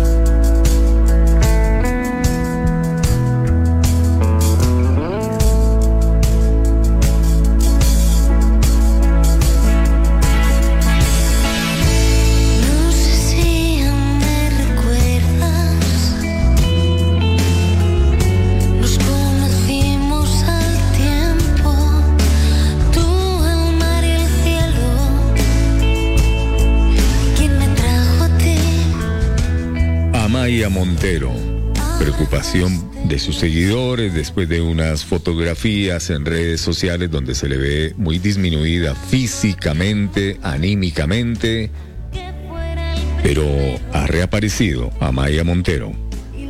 Con nosotros Expresión Colombia Radio, CTV Estéreo, Roca del Sur, KLC Radio Carlos Alberto Bermúdez en Medellín. Paz Online en Sabana de Torres, el ABC Libertario Carlos Eduardo Pineda. Noticias Siglo XXI, Windows Radio Grandiosa FM Estéreo, Oriente Estéreo, Mi Voz Estéreo, Miami Coco Cárdenas, William Restrepo, Palpitar Estéreo, Energía Estéreo 95.9 FM en el departamento de Nariño. Saludos a su director Franco Castro. También la Rep Yuma en Santander, Gilberto Picón. Radio Atómica en Armenia, nuestros amigos en el eje cafetero, Ejecutiva Estéreo, Mario Roberto, troyanoticias.com. 24 horas de información, música, entretenimiento, la mejor playlist con el pop en español, en inglés, en todos los idiomas. Toma nuestra app, nuestra app en el Play Store de Google y nos puedes llevar 24 horas contigo. Troya Noticias, la estación. Ecología Estéreo, también con nosotros. Mi voz FM Bogotá. CNB2, Radio Internacional. Salsaygoles.com, 94.3 FM Cali, Beethoven Perea, el director. Periodistas en acción. Camilo Celi, gracias Camilo. Agencia Internacional de Medios BS News. Carlos Villota Santa Cruz. Servicios de la BOA, Iscar Blanco y todo su equipo internacional, voz de los Estados Unidos de América, con Troya Noticias, CIR. El Sistema Internacional de Radio Jorge A. Sánchez Vargas y Gigante Latina en el departamento de Nariño. Estamos unidos para crecer.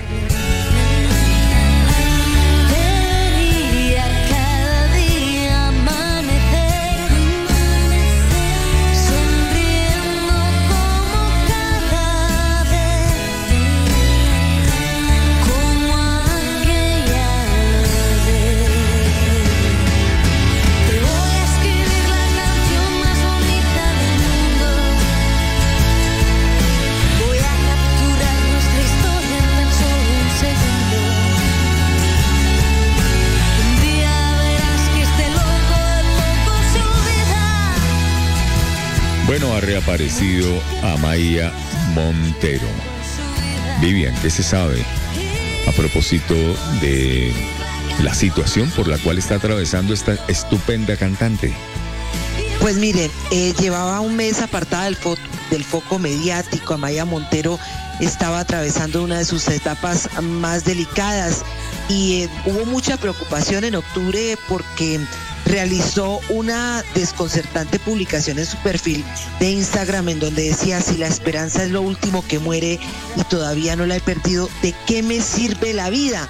Y entonces empezó a ver una serie de, de de especulaciones Mm. sobre lo que estaba ocurriendo, pues ha permanecido lejos de sus redes sociales, tan solo se ha sabido sobre su estado de salud por medio de algunos familiares y amigos que se han encargado durante eh, todas estas semanas de afirmar que la cantante estaba bien. Pero resulta que una revista ha publicado en sus páginas en, eh, las primeras imágenes de Amaya Montero donde se le ve abandonando una conocida clínica donde ha estado eh, interna en el último mes precisamente para eh, hacerse un tratamiento. Lo que se ha dicho es que la ex vocalista de La Oreja de Van Gogh ahora se encuentra mejor y ha vuelto a casa donde se termina de recuperar por un problema emocional, un problema de depresión. A su salida de la clínica Maya Montero pues se ha reencontrado con su hermana Idoya y juntas pusieron rumbo al domicilio de la cantante. Sus amigos eh, dicen que le tienen mucho amor, mucho cariño y que es una gran persona con un corazón que no le cabe en el pecho y que todos tienen malas épocas y que por supuesto ya va a salir adelante eh, y que es muy fuerte y es maravillosa y por tanto eh, va a salir adelante de su problema. No cabe la menor duda, es una excelente profesional, una gran voz, una linda voz, la de Amaya Montero, pero bueno, pasa por dificultades. Están escuchando Troya Noticias, edición central.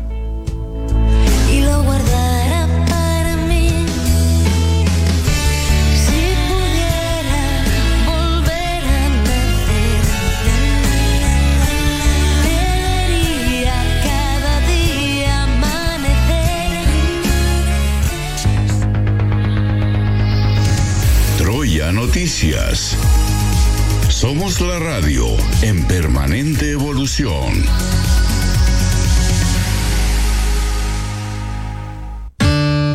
Pierre de Agostini. Somos la moda para el hombre de hoy. Nuestros diseños casuales y gran innovación nos hacen únicos. Pierre de Agostini. Elegancia y distinción en permanente evolución. Bogotá, Tunja y Bucaramanga. O visítanos en Instagram y www.pierdeagostini.net. Pierde Agostini, diseño italiano de calidad.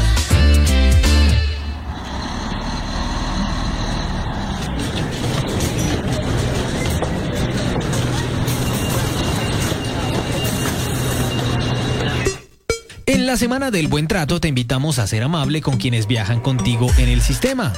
Transmilenio, Alcaldía Mayor de Bogotá. En Bogotá nos cuidamos.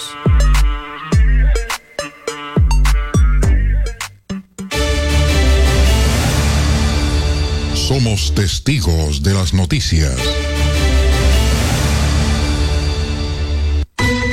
Colombia en el seguimiento informativo de Troya Noticias.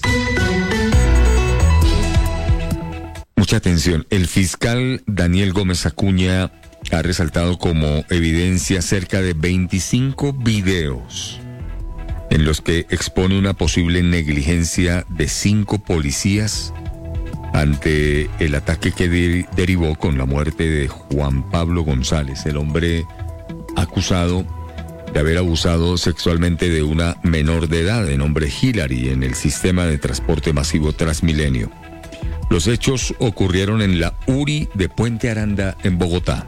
El fiscal Daniel Gómez Acuña. se abstuvieron de intervenir en defensa de la víctima. Los indiciados abandonaron la posición de garante para permitir, con conocimiento de lo que estaba ocurriendo, que se produjera un resultado lesivo contra la autonomía personal y la vida de Juan Pablo. Cogieran por su cuenta al señor Juan Pablo González Gómez, le raparan su cabellera, lo condujeran al baño, lo obligaran a bañarse y le golpearan durante 27 minutos seguidos con puños y patadas, lesionándolo hasta que perdiera la vida. Juan Pablo González Gómez murió por un politraumatismo con trauma torácico cerrado contundente severo. Los agresores de Juan Pablo González Gómez, mientras lo golpeaba, le orinaron su contrariedad y lo obligaron a ingerir esos orígenes. Mientras ello ocurría, le gritaban que eso le pasaba por haber violado una.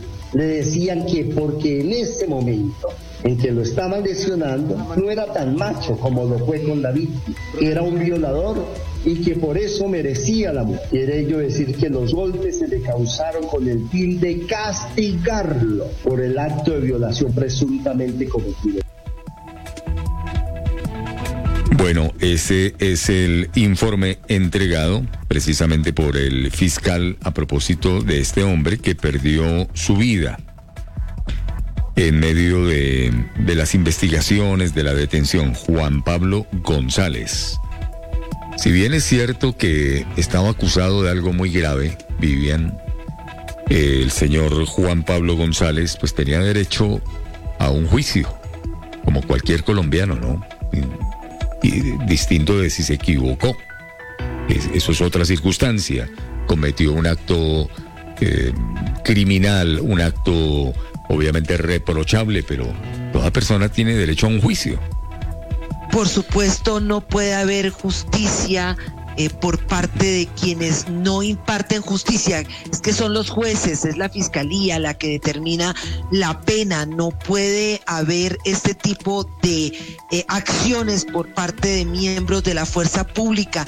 Fueron 27 minutos en los que dice eh, la fiscalía que le dieron la golpiza en la URI a este hombre, a Juan Pablo González, que fue lesionado, torturado y por supuesto asesinado, eh, y que se hizo con complicidad de quienes lo custodiaban.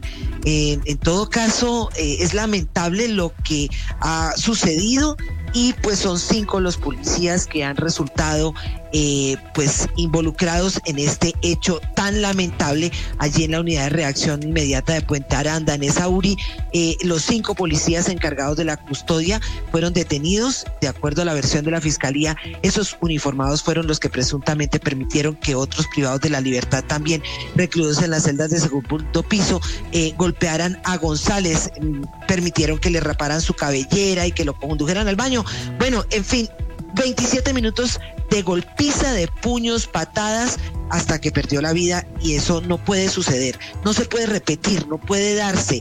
Eh, hay una justicia que aunque no nos parezca en muchas ocasiones equilibrada, ecuánime, es la que se imparte y es lo que debe ocurrir con cualquiera que sea imputado. Bueno, son 25 videos los que ha entregado el fiscal Daniel Gómez Acuña y que colocan contra la pared a estos cinco miembros de la policía por omisión, bajo la responsabilidad de la fuerza pública en una URI de miembros de la policía están los detenidos, que obviamente hacen curso por allí en su paso por la URI en medio de investigaciones, eh, en medio de próximos juicios y demás de imputación de cargos, pero no se puede permitir algo como lo que ocurrió con este hombre Juan Pablo González. Repito, delicada la situación en la que se vio comprometido, pero pero tenía derecho a un juicio. En Colombia son las 7 de la mañana 30 minutos. Esta es la señal de Troya Noticias. Avanzamos. En Troya Noticias, edición central, escuchamos los testimonios de los personajes para poner en contexto la información.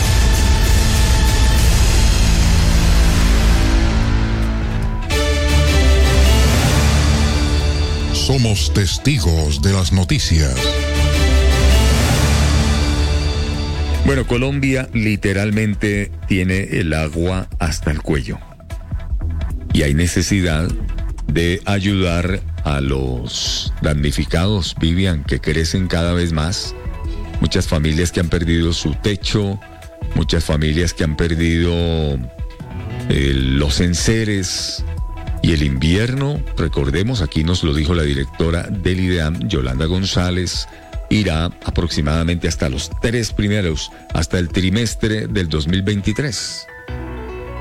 Sí, eh, Luis Guillermo, mire, la verdad es que sí, hay una temporada invernal que tal vez nunca se había sentido. Hasta el momento van eh, cerca de 500 mil personas afectadas. El balance es lamentable. La Unidad para la Gestión del Riesgo de Desastres pues ha dicho que de verdad hay una gran preocupación. Esta ola invernal ha dejado hasta el momento cerca de 200 fallecidos. Son 776 municipios afectados en 32 departamentos y 2.707 eventos eh, delicados en lo que va corrido del año y pues hay muchos departamentos más afectados algunos que otros Eh, como usted bien lo dice, pues eh, ha habido eh, pues derrumbes, personas que, municipios que han prácticamente desaparecido por cuenta de las inundaciones, casas que se han perdido en seres y es necesario, eh, obviamente, que se tomen medidas, las medidas pertinentes. Y vienen medidas que ya vamos a detallar minutos más adelante porque es que estamos en contacto con Qatar. Colombianos en el mundo, allí está mm, Ana María Gómez, periodista colombiana. La saludamos a esta hora. Ella trabaja en Qatar en una emisora para la población latina de esa parte del mundo. Ana María, bienvenida a Troya Noticias, edición central aquí desde Colombia. ¿Cómo, cómo amanece Ana María? Bueno, buenas tardes. Aquí ya atardeciendo a las 3 y 32 ya en Doha. ¿Cómo están? Bien, Ana María, ¿hace cuánto tiempo ubicada usted como periodista allí en Qatar? Bueno, yo llevo nueve años en Qatar, no como periodista. Llegué hace nueve años porque mi esposo era piloto de Avianca y aplicó para Qatar Airways y hace nueve años está trabajando en Qatar Airways y me vine con él. Yo soy periodista, pero pues no ejercía hace mucho tiempo, hasta hace un mes que se creó previo al Mundial la primera emisora de habla hispana eh, del gobierno, porque aquí había una emisora hispana privada. El gobierno decidió, bajo la cobertura de Qatar Media Corporation, sacar una emisora hispana dirigida al público, pues que nos iba a visitar. Eh, y bueno, llevamos un, mes al aire. La emisora se llama Hola Qatar. Se puede eh, oír por el streaming también en holaqatar.qua. Y básicamente es una emisora para brindarles a las comunidades latinas en Doha, que es inmensa, y a la gente que llegó a visitarnos, la oportunidad de tener programas en vivo en español, música en español, datos, noticias, y yo hago parte del informativo diario de la emisora. Bueno, pues excelente que esté una colombiana como usted, Ana María. Se le escucha muy bien. Una voz agradable de una periodista colombiana en esta propuesta de Hola Qatar para la comunidad latina. ¿Cómo, cómo resume, Ana María, lo que están viviendo las distintas em, de delegaciones, los hinchas de equipos suramericanos, en fin, que se encuentran con unas circunstancias culturales muy distintas a las que estamos acostumbrados. Pues yo hace un poco, en- a mediados de año, tuve una entrevista también para Univisión eh, donde la gente tenía como mucha expectativa de lo que iba a ser el, el Mundial, porque se han tejido y se siguen tejiendo muchos rumores eh, y muchos mitos acerca de lo que es vivir aquí. Yo te puedo decir que yo llevo nueve años y para mí el cambio no ha sido absolutamente nada diferente a mi vida en Colombia cuando viví en Bogotá o cuando viví en Cali. Eh, la vestimenta es exactamente la misma, me visto igual, ah, estoy con mi esposo normal, es un sitio espectacular para levantar familias sobre todo.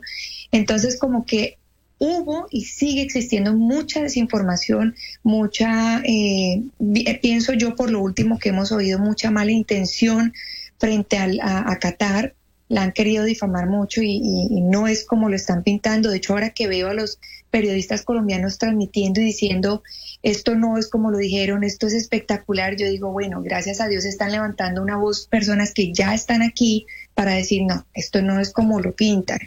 Las personas están felices, yo he tenido la oportunidad de cubrir eh, las fan zones, que es lo que se preparó para la gente después del partido, donde se ven los hinchas felices, la gente eh, en un orden impresionante, familias disfrutando. Eh, esta, yo tenía miedo, como residente tenía miedo porque este país es un país muy pequeño que no está acostumbrado a albergar tanta gente a la vez teníamos mucho temor, nos habían dicho que no podíamos sacar los carros eh, porque las vías iban a colapsar y me he quedado impresionada del orden, me he quedado impresionada de cómo están funcionando el metro, las vías cómo están. Eh, estoy muy, muy orgullosa y muy impresionada de lo que lograron en 12 años este país tan pequeño. Sí, Ana María. Eh, precisamente con respecto a la información que surge en las redes sociales ayer después de Arabia Saudita pues haber ganado el partido frente a Argentina. Eh, rodaron muchos videos en donde se muestra a algunas eh, personas, cataríes, hombres, con armas de fuego, celebrando con mucho licor y con armas de fuego, dando tiros al aire y pues decían que había sido allí, en, en, en precisamente eh, en, en la región. ¿Eso es verdad? Eh, ¿Qué, ¿Qué, sucede alrededor de esas celebraciones que hacen algunas comunidades con armas? Y si fue cierto que eso se pudo haber dado. Mira, yo realmente te hablaría de algo que desconozco. Eh, no he oído esa noticia, pero te puedo asegurar en los nueve años que llevo aquí, aquí es prohibido el arma o el porte de armas, pues, es prohibido el licor, el licor es en los hoteles donde, donde se vende y sobre todo pues se le vende solo a los expatriados o a las personas que no son musulmanas. Y el catarí como sí, como tal, es una persona supremamente tranquila, es, es impresionante. Yo asumo ahora, la gente cree que porque ven una persona vestida con un dash blanco ya dicen son cataris, ¿verdad? O ven una persona vestida de negro, son cataris. Cualquier persona se puede poner un dash y hacer una noticia haciendo pasarlos a ellos. Por eso, porque hay una campaña muy fuerte de difamación sobre el país.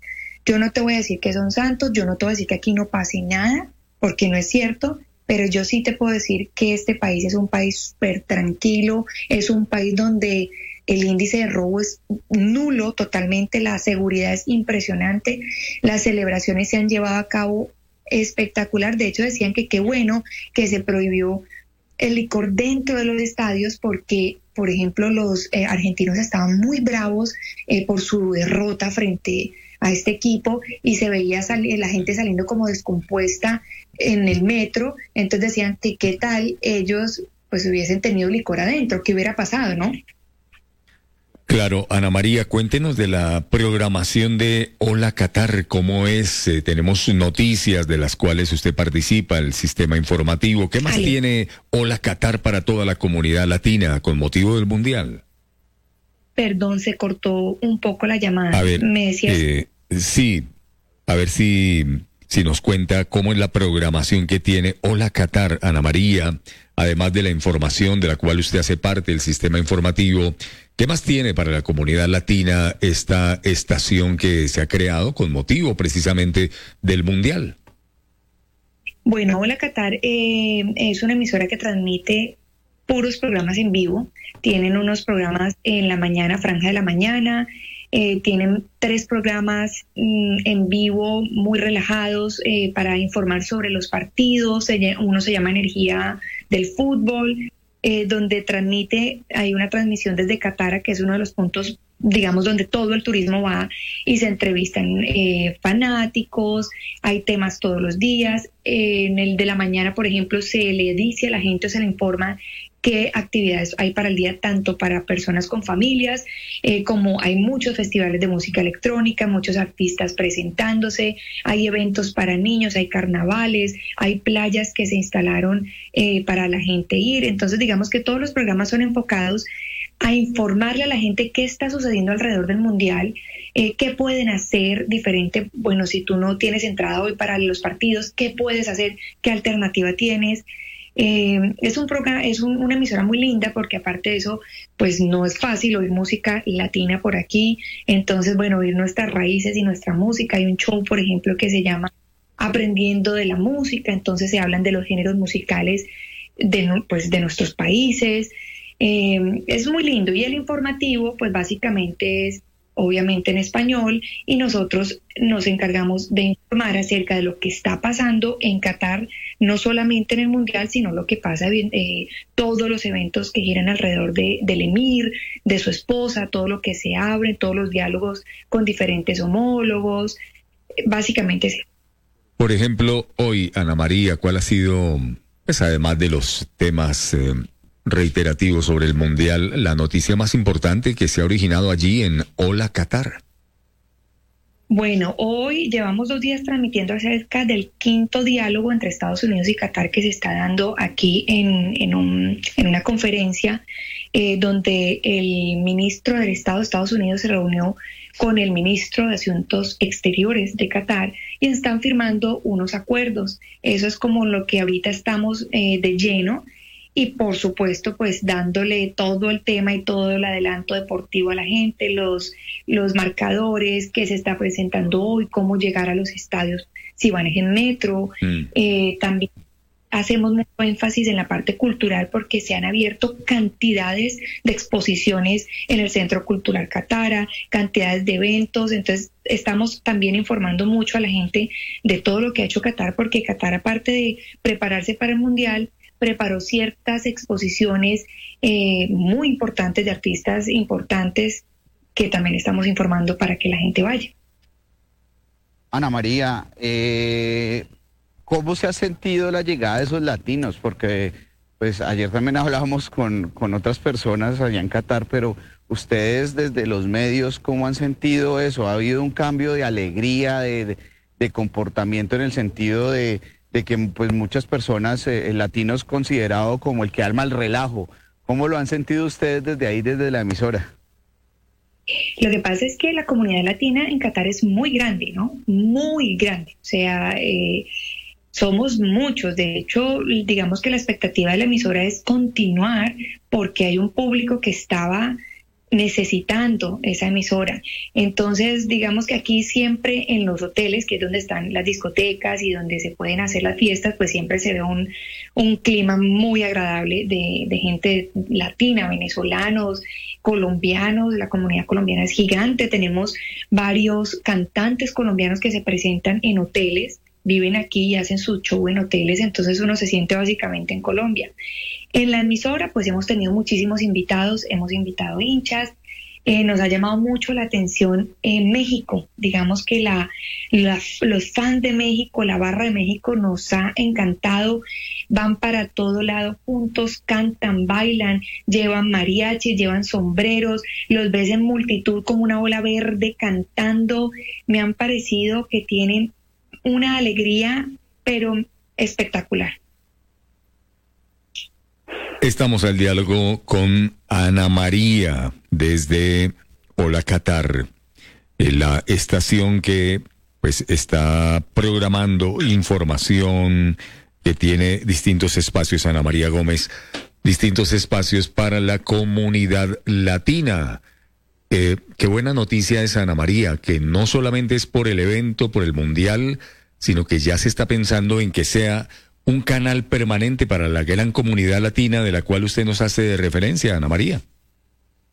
Sí, yo espero que sea así porque ha traído mucha alegría los comentarios eh, cercanos a mí. La gente se va por el, como la emisora empezó hace un mes. Y las mamás todavía estábamos llevando a los niños al colegio.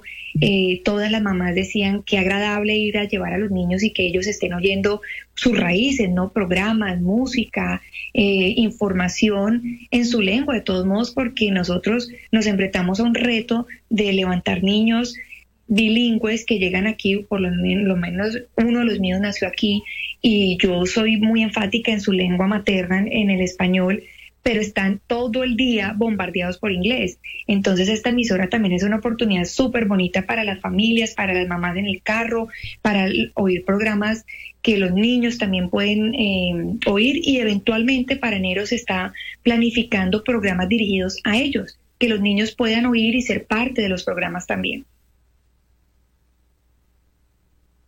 Bueno, Vivian. Se nos ha ido la señal con Vivian en este diálogo que hacemos con nuestra colega Ana María. Ana María, ¿su esposo también es colombiano? Sí, señor, mi esposo es cartagenero. ¿Y con qué frecuencia viaja en, en esa aerolínea tan importante, Qatar? No, pues básicamente todos los días. Eh, ahorita el trabajo está muy pesado porque está yendo y viniendo gente constantemente. Él está en una flota grande, está en el 350, que hace vuelos transatlánticos a Estados Unidos, Australia. Entonces el flujo de gente ha sido bastante grande. Eh, digamos que ahorita en, en el Mundial desafortunadamente él no ha podido disfrutárselo mucho porque ha tenido que estar eh, volando constantemente. Sí, Ana María, eh, ha- hablando precisamente de la desinformación, eh, ¿qué tanto, digamos, se ven eh, restringidos los latinos y los colombianos con respecto a ciertas celebraciones, eh, con el vestuario, los niños, qué tanto riñe la cultura de los cataríes con respecto a los niños colombianos? ¿Cómo, ¿Cómo es ese trabajo para lograr que los niños se adapten fácilmente, digamos, en las escuelas? Pues la verdad es que yo llegué con todos mis hijos muy pequeñitos y como les cuento, el último nació aquí. Nosotros tenemos colegios internacionales y colegios locales. En los colegios locales básicamente solo estudian los niños locales, los cataris y la lengua materna pues es árabe por supuesto.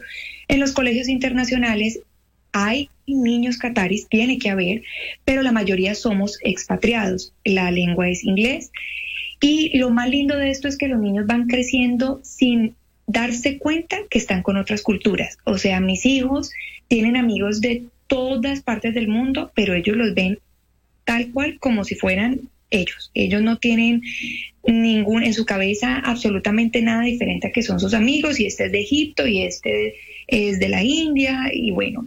Y las fechas, eh, yo he tratado de que la gente entienda que nosotros aquí tenemos libertad absoluta para todo, sin embargo debemos respetar sus reglas. Entonces, por ejemplo, a mí me preguntaban cosas como, bueno, pero ¿y tu religión? Yo soy cristiana.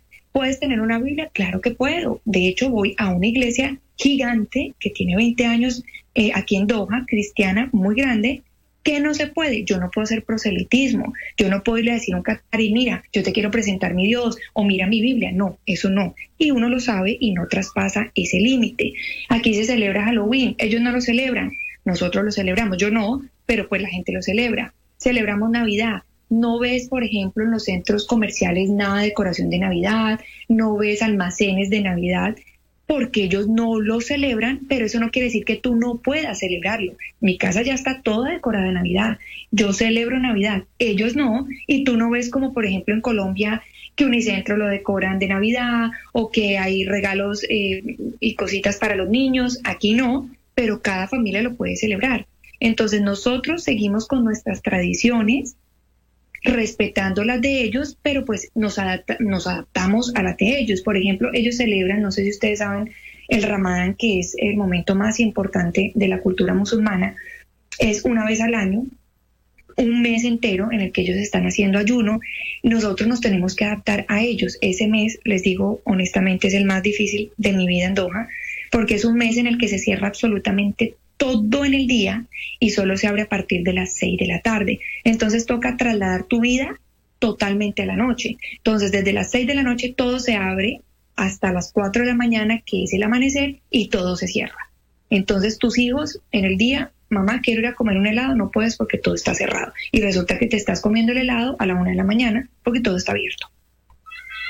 Ana María, en la parte de comunicación, la parte de emisora, ¿qué diferencias hay de Colombia a, allá a Qatar? Porque pues obviamente deben haber unas diferencias muy marcadas y, pues esa comparación, digamos que las comparaciones son ociosas, pero pues eh, deben haber cosas muy marcadas en el tema de comunicación, de cómo se informa, de cómo se, se transmite, pues digamos, a, a pesar de que es una, una colonia latina grande. Mm, Bueno, si te refieres como a los parámetros que nos dan en la emisora, digamos, respecto a las noticias, nosotros tenemos eh, unos parámetros especiales de cómo iniciar las noticias, cómo se nombran ellos, en qué enfocarnos en las noticias. Por supuesto, eh, digamos que lo principal para nosotros es resaltar la labor del emir y de los ministros. Entonces, digamos que nuestras noticias se enfocan mucho en la parte nacional, en resaltar todo lo que el emir y su familia o la familia real o los ministros hacen en torno a Qatar o al mundo. Hay muchos foros, no sé si de pronto allá eso se informe, pero en este momento llevamos un mes en que se están dando muchos foros alrededor del mundo donde el emir hace presencia. Entonces, digamos que los lineamientos de nosotros principales son en función a dónde está él, qué, está, qué está haciendo él y qué está haciendo su familia. Él es una persona digamos que adorada aquí, es un- una persona que trabaja por su pueblo impresionante. Yo no sé si vieron algunos periodistas eh, colombianos diciendo que les impresionaba porque es un país en el que no se paga impuestos, es un, país en el que tienes derecho a la salud y a la educación gratuita. Entonces digamos que la gente vive muy agradecida con, con el rey. Eh, básicamente esa es la diferencia en las noticias. Nosotros estamos enfocados totalmente en ellos, en, en mostrar lo que ellos hacen en el mundo y lo que hacen en su país. Ana María Gómez desde Qatar. Hola Qatar se llama la estación en donde se programa, se informa para la comunidad latina de, de Bogotá, Ana María. Yo soy de Cali, Ah, de Cali. yo soy caleña, sí señor. Envío un saludo a través de Troya Noticias a la comunidad en Cali, a los oyentes en, en Colombia en general, usted que está allí viviendo y dándonos esta muy grata experiencia de su familia, de su esposo, de sus hijos en Qatar. Bueno, a toda la audiencia en general le doy un saludo desde Qatar. Espero que puedan en algún momento visitar este país en el que se tejen tantos mitos y tantas falsas noticias, un país que recibe a la gente con amor, unas personas que aman, que los visiten, que se sienten, hacen sentir a la gente como en casa. Yo llevo nueve años aquí y cuando juega a Qatar le voy a Qatar porque me siento de verdad con el corazón en Qatar. Eh, ha sido una oportunidad espectacular estar aquí y levantar a mi familia aquí. Así que espero que todos en algún momento tengan la posibilidad de venir para que experimenten lo que es estar en el Medio Oriente, lo que es vivir aquí y se den cuenta que no es como el Occidente lo pinta. ¿Extraña las marranitas de Cali, del Valle? Por supuesto, pero cada año me voy tres meses y disfruto de todo, de mi Cali y de Colombia, porque llevo a mis hijos a que conozcan. Eh, pero ya cuando voy llevan dos meses y medio, ya extraño mi, yo le digo mi, mi pueblito polvoriento porque mantenemos llenos de polvo aquí. Sí, eh, el clima, ¿cómo, cómo se maneja la- las altas temperaturas? eh, Ana María. Muy difícil, muy difícil. Es la época, de hecho coincide con el Ramadán, es una época muy difícil para mí y pienso que para todos los que no estamos acostumbrados a estar a 50 grados es muy difícil. Todo tiene aire acondicionado, eh, pero no puedes hacer una vida si no es de tu casa a tu carro, de tu carro al centro comercial, no hay otra vida. Todo se vuelve adentro, de hecho hay eh, montañas rusas o parques temáticos dentro de los centros comerciales para los niños porque no se puede hacer nada, ni siquiera una piscina puedes ir porque el agua te quema. Esa es la época, yo me voy con mi familia todo el verano, yo me voy de junio a agosto, que igual cuando regreso en agosto está caliente, pero ahorita mismo el clima es espectacular. Ana María, un abrazo acá. Nos sentimos orgullosos de una voz colombiana, de una comunicadora, de una ciudadana de nuestro país, haciendo patria en el exterior, allá en Qatar. comunicando, ayudando a la comunidad latina en general y desde luego añorando su país, Colombia, pero, cumpliendo una importante misión. Un abrazo, Ana María, le seguiremos contactando desde Hola Qatar. Con mucho gusto y muchas gracias. Feliz día para ustedes. Gracias, Ana María, que ya están en la, en la tarde allá en, en Qatar. Maravilloso esto. Es que usted vaya por el mundo, Vivian, y en distintas partes, en los lugares más alejados, donde uno menos se imagine, ahí hay un colombiano. Sí, y a mí me encanta que esos colombianos se encarguen de divulgar, de divulgar la verdad sobre esos países sobre los que tenemos muchos mitos y sobre todo muchas noticias falsas. Eh, desde China, desde eh, los Emiratos Árabes, en Rusia, muchos colombianos en muchos lugares del mundo que le muestran la verdad a la gente y le dicen, mire, aquí somos bienvenidos y nos tratan bien. Eh, eso me encanta, me alegra por Ana María y su familia que se sienta como en casa. Dice ella que los cataríes son tranquilos, amorosos. Hay que ir a Qatar. Qué bueno también saber que uno de los capitanes de esa flotilla de, alta gama, es Qatar Airlines, es colombiano, cartagenero, el capitán de vuelo de una de las aeronaves que cumple con los itinerarios internacionales de esta importante empresa aérea.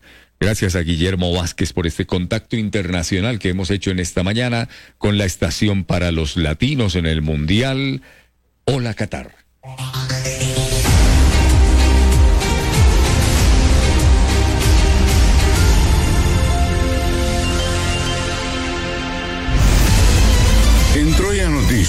Edición central, escuchamos los testimonios de los personajes para poner en contexto la información.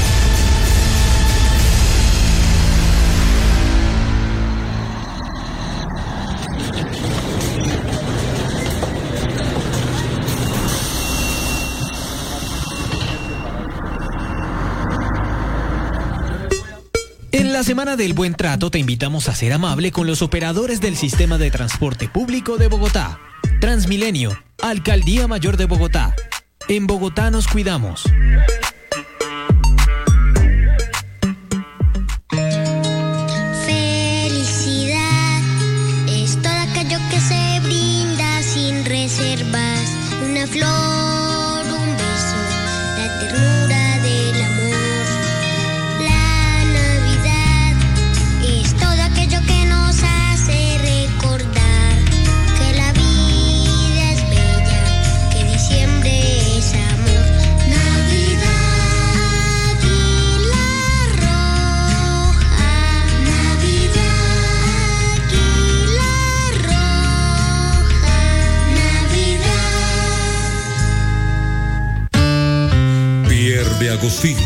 Somos la moda para el hombre de hoy.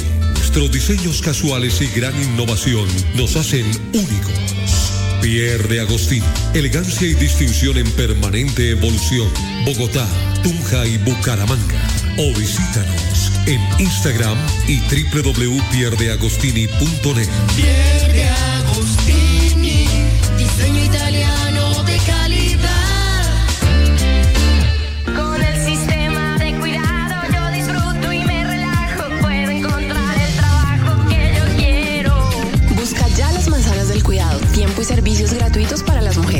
disponibles. Inscríbete. Manzanasdelcuidado.gov.co. Alcaldía Mayor de Bogotá. Sistema de cuidado. Colombia en el seguimiento informativo de Troya Noticias. Antes de nuestro contacto internacional con Hola Qatar, la estación de radio para los latinos, para la comunidad latina que participa del Mundial en Doha, estábamos hablando del fuerte impacto de las lluvias en distintas regiones del país y estábamos diciendo que se requiere de ayudas. Pues Javier Pava, director de la Unidad Nacional de Gestión de Riesgo y Desastres, ha dicho que el gobierno nacional no descarta, mucho oído, la expropiación de predios para ayudar a los damnificados por la ola invernal. La adquisición de tierras o la expropiación de tierras. Efectivamente, esa misma ley 1523 del año 2012 lo que establece es que también bajo ciertas circunstancias de necesidad generadas por una tragedia, generadas eh, por una de estas catástrofes que hace que haya personas damnificadas con las cuales tiene que lidiar el Estado, puede el Estado entrar en negociación con particulares para adquirir sus tierras y si no hay una negociación eh, directa y una negociación formal, pues puede eh, eh, recurrir el Estado a una eh, expropiación administrativa, por vía administrativa, con indemnización, una vez más, expropiación con indemnización. Recordemos que la Constitución Política de Colombia prevé la figura de expropiación con indemnización, no expropiación eh, sin indemnización, pero cada ley se concentra en tratar de desarrollar bajo qué condiciones se da esa expropiación, con qué características. Después habrá toda una discusión acerca de cuáles son los términos de la negociación, de las cifras respectivas. En ese sentido, digamos que la ley no es un as bajo la manga, la ley es una ley más que es consistente con los principios de la Constitución, los desarrolla y se circunscribe solo al ámbito de los desastres y al ámbito de las tragedias. Ojalá no se utilizara mucho en Colombia, lamentablemente se puede utilizar mucho en Colombia, pero en general seguimos con las mismas directrices que hemos tenido en las discusiones de expropiación de tierras bajo este gobierno y otros gobiernos. El Estado puede entrar a negociar con privados para comprar sus tierras y el Estado puede entrar a expropiar por vía administrativa con una indemnización acorde al valor de esa tierra. Está contemplado en la ley 1523, ley 1523 del 2012, pero cuando en Colombia se habla de expropiar Vivian, pues obviamente se genera toda una polémica. Sí, eh, la verdad es que ha causado bastante revuelo el pronunciamiento del presidente Petro porque es que ordenó usar esa ley, la que permite expropiar terrenos para ubicar a damnificados por el invierno. Esa 1523 de 2012 prevé en ciertas condiciones el uso de ese, pro- de ese proceso, el de expropiar para ubicar a damnificados. Eso lo ha hecho, eh, esa instrucción la ha hecho eh, durante la mesa de seguimiento del decreto 2113 de 2022 en la que se hace análisis directo de cómo está impactando el invierno en Colombia. Es que ya eh, pues hay unas cifras que son alarmantes, se habla de 528 mil personas afectadas, cerca de 215 muertos y pues el presidente Petro ha dicho que hay que ponerle a la lupa y si hay que hacer uso de esa ley, la, la de 2012, pues hay que hacerlo para aplicar la expropiación administrativa de predios. Lo que ha dicho la Casa de Nariño es que los afectados por el azote de las precipitaciones pues deben tener deben ser reubicados en propiedades privadas con condiciones dignas y no acudir al tra- tradicional proceso de llevarlos hasta escuelas o salones comunales. Javier Pava, el director de la Unidad Nacional de Gestión de Riesgo de Desastres, buscando salidas, medidas para ayudar al alto número de damnificados por la ola invernal en nuestro país. Podría contemplar la ayuda a los damnificados por la ola invernal, el tema de la expropiación.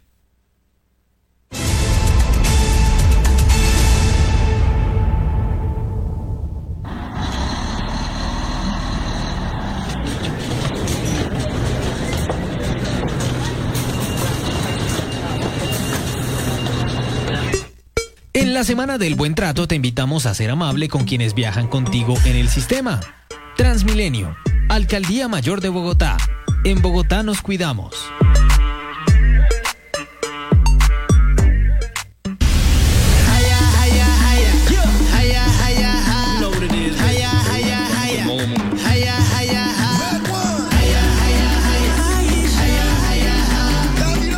Guillermo Troyano.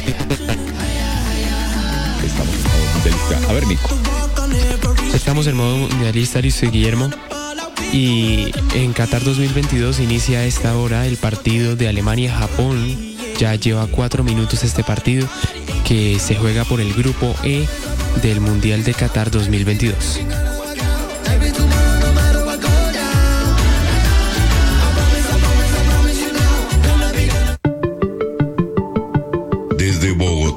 Colombia, Suramérica, el primer informativo digital, Troya Noticias.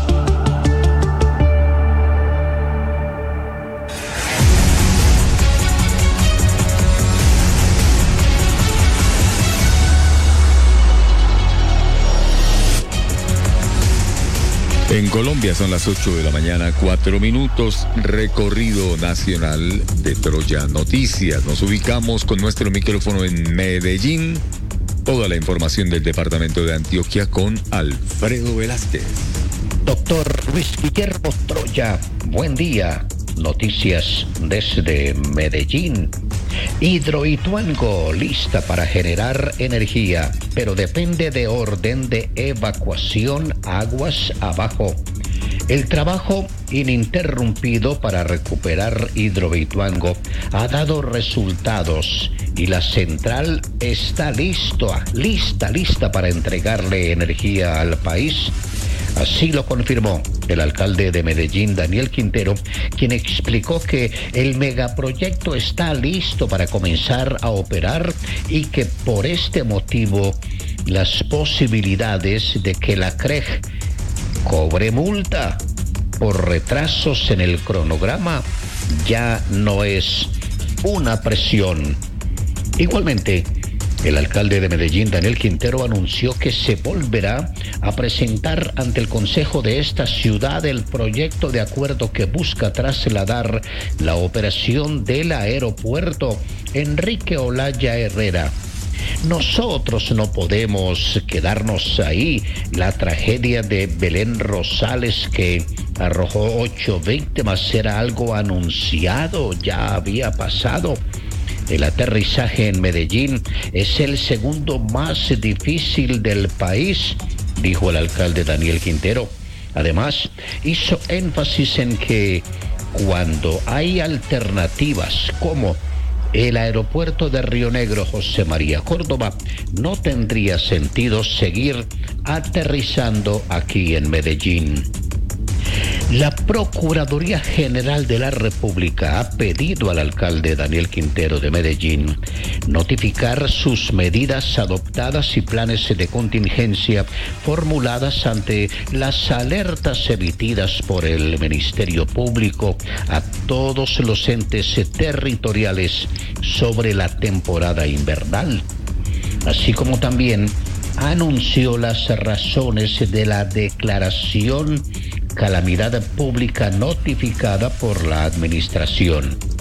La Procuraduría Delegada requirió al alcalde Daniel Quintero de Medellín las acciones de su administración y que haya adoptado en preparación, monitoreo y atención del fenómeno de la niña luego de las alertas generadas en julio y agosto del presente año.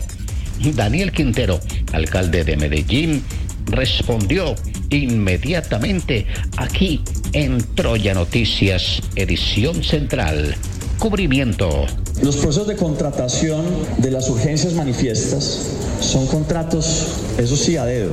Para mí son los más peligrosos de todos, porque el co- contratante dice, este contratista resuélvalo ya rápido, inmediatamente, porque si no se va a ir otra casa, porque si no se va a ir un muro, porque por cualquier cosa. Nosotros le hemos pedido en las dos urgencias manifiestas a las autoridades a los órganos de control que nos acompañen y se ha vuelto ya una costumbre. Cada vez que hay un proceso de urgencia manifiesta de calamidad pública, que nos acompañen los entes de control. Ninguna alcaldía le había tocado contratar tanto en marco de urgencias como esta. ¿Por qué? Pandemia. No solo a esta, sino a todas las alcaldías. Pandemia, lluvias, tres años de lluvias. Lo que está pasando hoy en Bogotá, en la calera, a nosotros nos pasa todos los días.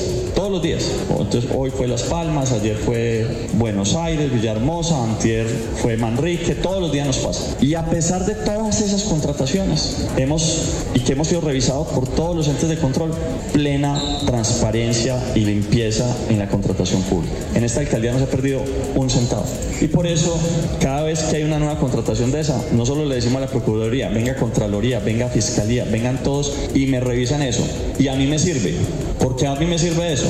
Porque cualquier persona que esté ahí haciendo contrataciones sabe que está vigilado. Y eso a mí me, me sirve y me da tranquilidad. Los gobiernos nacional y departamental de Antioquia buscan soluciones conjuntas a problemáticas planteadas por las comunidades respecto a las vías 4G. El gobernador de Antioquia, Aníbal Gaviria, calificó de productiva sostenida reunión en Bogotá con la viceministra de Transporte María Constanza García y los equipos de la Agencia Nacional de Infraestructura ANI. Se busca definir soluciones en aspectos coyunturales de situaciones que se están presentando en algunas de las concesiones de las vías 4G y aumentadas por la ola invernal. Aníbal Gaviria, gobernador de Antioquia. Opinión después de su reunión en Bogotá. Sí, hemos tenido una reunión muy productiva con eh, la viceministra María Constanza García, con el equipo de la ANI y mm, todo el equipo también de la gobernación de Antioquia. Y lo que hemos hecho es eh, aprovechar esta reunión para pasar revista a mm, las problemáticas y los avances y las propuestas de solución eh, en torno a diferentes aspectos de las concesiones de 4G que ya están al servicio en el departamento de Antioquia y otras que se van a poner al servicio en los próximos días. Hay inquietudes de las comunidades en distintos eh, frentes y eso es lo que nosotros le planteamos al equipo del ministerio. El- la reunión fue supremamente amable, productiva y yo creo que lo más importante es que se dejaron unas tareas para que trabajen los equipos y tendremos una nueva reunión de seguimiento el próximo 20 de diciembre en el Ministerio de Transporte. Mm, Y allí esperamos ya empezar a definir unas soluciones para aspectos coyunturales de situaciones que se están presentando en algunas de las concesiones, también en cierta medida eh, aumentadas por la inmensa ola invernal que hemos eh, padecido, y también cómo vamos planteando al horizonte soluciones de tipo estructural. La temporada de lluvias 2022 ha estado marcada por el fenómeno de la niña, por lo cual los aguaceros y precipitaciones han sido constantes en todas las regiones de Colombia, en Antioquia y aquí en Medellín. Anoche, por ejemplo, cayó un aguacero de esos donde las abuelitas dicen agua Dios misericordia en el centro occidente de las ciudades de Medellín y las autoridades de la alcaldía de esta ciudad están manifestando a esta hora de la mañana de afectaciones que se han presentado con algunas quebradas desbordadas en el sector del velódromo de la unidad deportiva Atanasio Girardot y barrios como Laureles, como Los Colores, como la quebrada La Iguaná, que se vio también bastante afectada por ese fortísimo aguacero que cayó anoche sobre las ciudades de Medellín.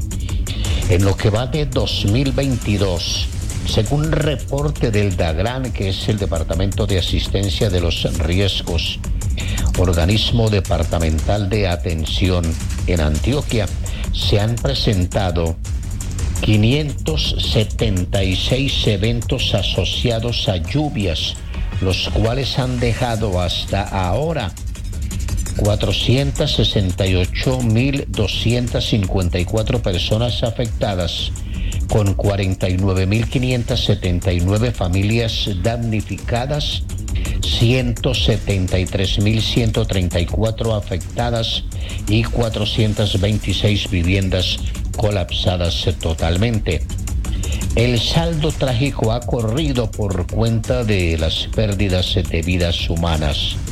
La última cifra indica que en el departamento de Antioquia han muerto 64 personas por eventos asociados a lluvias como crecientes súbitas, avenidas torrenciales, avalanchas y deslizamientos.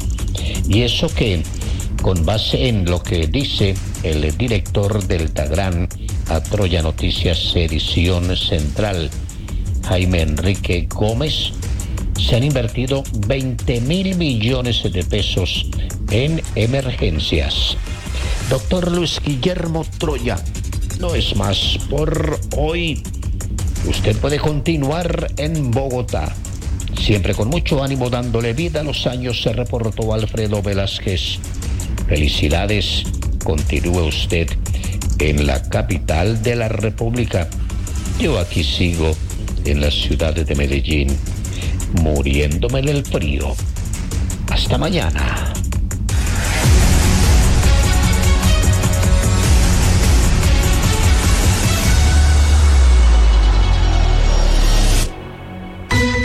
Colombia en el seguimiento informativo de Troya Noticias.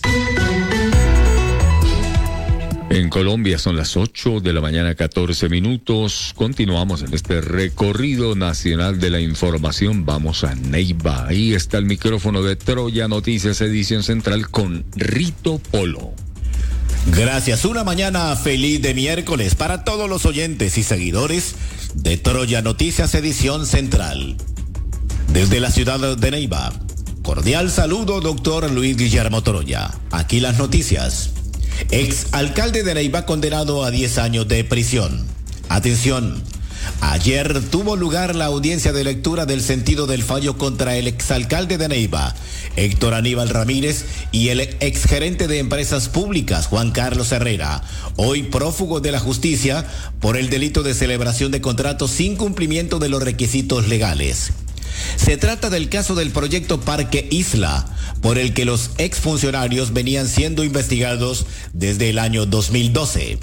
La audiencia que se había aplazado hace un mes se realizó en la tarde de este martes y la juez primera penal del circuito con función de conocimiento de Neiva condenó al exalcalde de Neiva a 10 años de prisión y 9 años al exgerente de empresas públicas de Neiva. ¿Qué pasó? Se había proyectado una inversión entre 45 y 51 mil millones de pesos para la consecución del proyecto Parque Isla, iniciativa que se planificó por fases, siendo el exalcalde Héctor Aníbal quien contrató la primera etapa, con dinero aportado por Cor Magdalena. Para tal fin, se suscribió el convenio interadministrativo 075 con Empresas Públicas de Neiva, EPN, entonces dirigida por Juan Carlos Herrera. A su vez, EPN hizo una licitación y subcontrató la ejecución de la primera fase que correspondía a la construcción de unos senderos, entre otras cosas. No obstante, tras varias denuncias, los entes de control, entre ellos la Fiscalía, cuestionaron la idoneidad de EPN, pues para ellos la entidad no tenía competencia para desarrollar las obras. Hoy, ya conocida la decisión de la juez, falta ver si los implicados se entregarán a la justicia, pues desde que se dictaminó orden de captura por la medida de aseguramiento intramural que impartió la juez del el exalcalde y el exgerente, no se ha conocido su paradero. Atención. Capturados peligrosos atracadores en el oriente de la ciudad de, Neiva. Esta acción policial la desarrollaron los uniformados de los cuadrantes 33 y 35 del CAI Palmas, quienes mediante plan candado en la calle 19 con carrera 45 del barrio Pastrana lograron interceptar a cuatro individuos quienes minutos antes habían hurtado mediante la modalidad del atraco y con arma blanca un teléfono celular a un ciudadano que transitaba por el sector. Estas cuatro personas se movilizaban en dos motocicletas. Responden a los nombres de Joan Sebastián Vigoyar Rebolledo de 24 años de edad, John Sebastián Buitrago Trujillo de 24 años de edad, Sergio Andrés Robledo Marín de 21 años. Estos hombres, al momento de su captura, fueron sorprendidos llevando consigo tres armas cortopunzantes y el equipo móvil, producto de su accionar criminal. Los cuatro capturados fueron dejados a disposición de autoridad competente por el delito de hurto calificado y agravado, donde un juez de control de garantías decidió otorgarles medida de aseguramiento domiciliaria. Atención, caficultor fue asesinado en la vía Pitalito Acevedo, en el Huila. En un hecho que está siendo investigado por la autoridad judicial, perdió la vida un agricultor que fue interceptado por sujetos desconocidos quienes le cegaron su existencia con un arma de fuego. La víctima se trata del cafetero Alexander Suárez Figueroa, quien se movilizaba a bordo de una motocicleta por la vereda La Honda, en la vía que comunica de Pitalito al municipio de Acevedo en el sur de El Huila.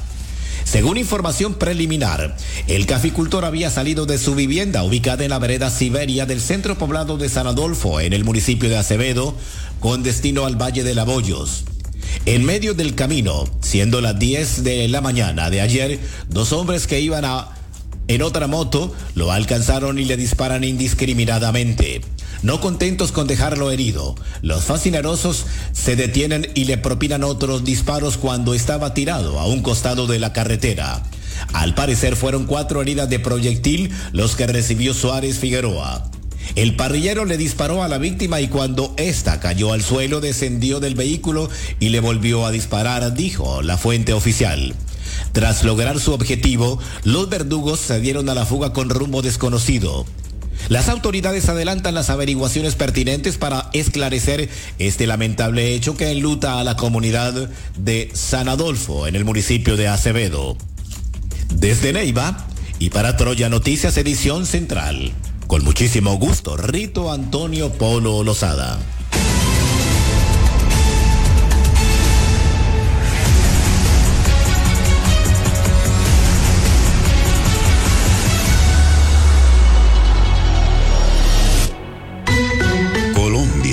Seguimiento informativo de Troya Noticias. Continuamos en este recorrido nacional informativo. Vamos a resumir lo que está pasando en el departamento de Cundinamarca. Desde los estudios de Noticias Siglo XXI, con nosotros Pablo Antonio Pinto Ballén para Troya Noticias, edición central. Gracias, don Luis Guillermo. Las 8 de la mañana, 21 minutos. Autoridades ambientales encontraron en las calles de Pusagasugá a un vendedor ambulante que estaba comercializando una piel de leopardo. Actos como estos demuestran la agresión y maltrato a la fauna silvestre. El vendedor fue detenido y se abrió un proceso sancionatorio.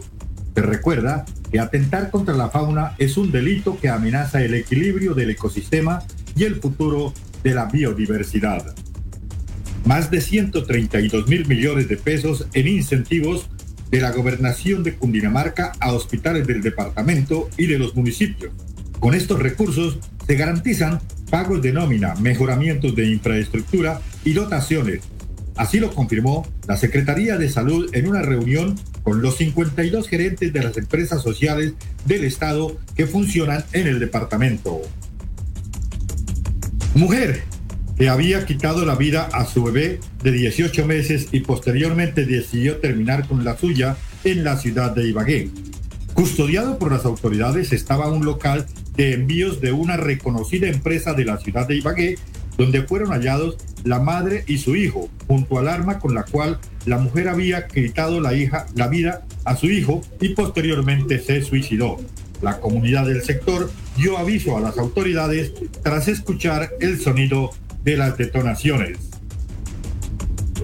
La Corporación Autónoma Regional de Cundinamarca registra la presencia de un felino con características similares a las de un puma en la vereda Cañadas Barbosa del municipio de Tibirita, departamento de Cundinamarca. Esto pertenece a la región de Almeida.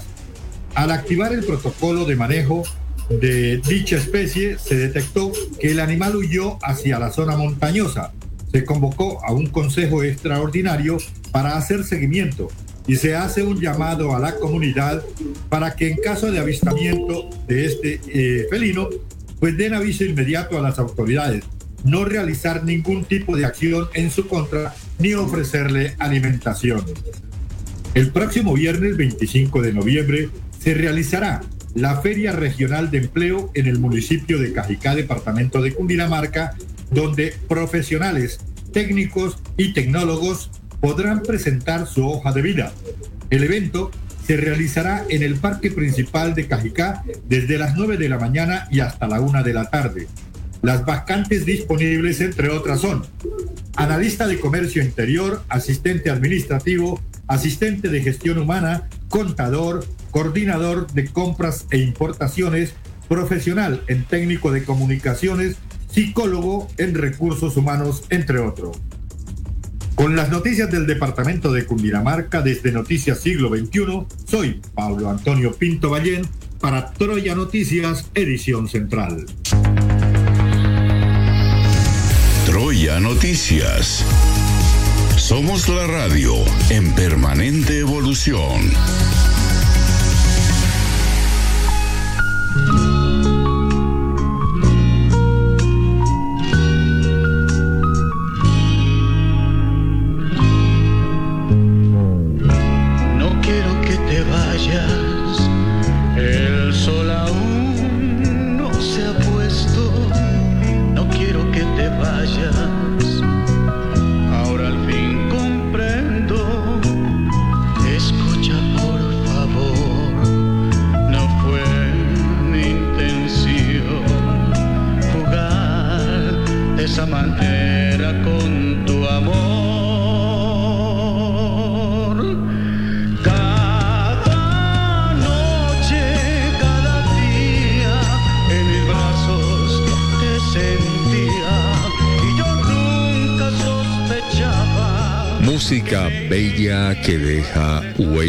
Aquí en Troya Noticias, edición central, vamos con esta melodía a Londonderry, New Hampshire, en los Estados Unidos. Una voz para Troya Noticias. Edgar Hosman, buenos días, Edgar.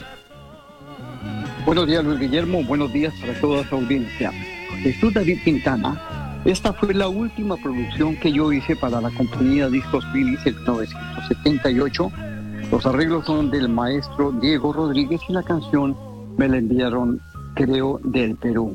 El Motilón de Oro, indiscutiblemente uno de los grandes cantantes, uno de, una de las grandes voces que tuvo Colombia o tiene Colombia mejor. La salió del el concurso La Orquídea de Plata Philips en el año, creo, si no estoy mal, 69, 70 y fue toda una personalidad, me- mejor, mejor mm, el tiempo tal vez es 1978. Jesús David Quintana, una bella canción, año 1978, cada noche, cada día, arreglos Diego Rodríguez, producción Edgar Hoffman.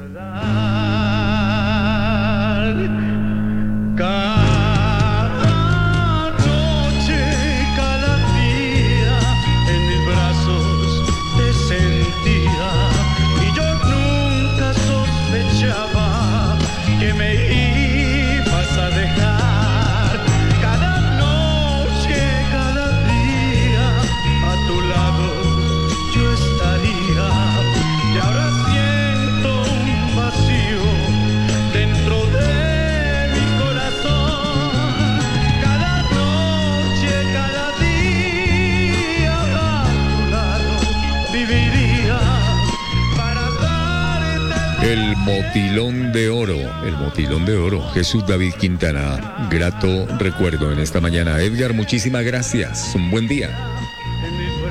Luis Guillermo, feliz día para usted y para toda su audiencia. Y los dejo con la voz de un colombiano, un gran artista, una bella voz, Jesús David Quintana. Cada noche, cada día. a tu lado yo estaría.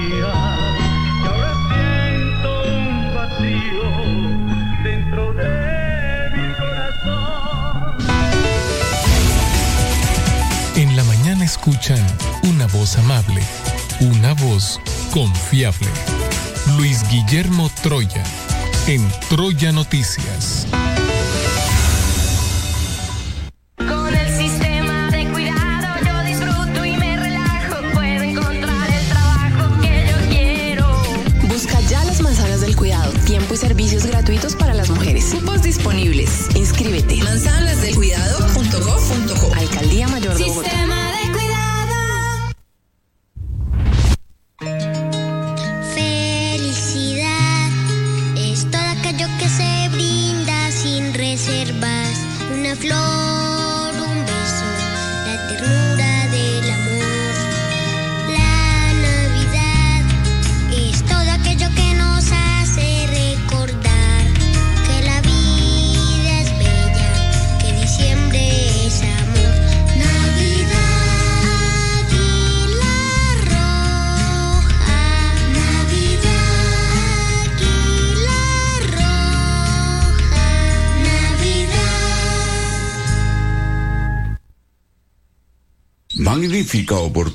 Para inversionistas. Vendo a muy buen precio lote de 190 metros cuadrados en Sogamoso, sector de los Alisos, calle 20A con novena.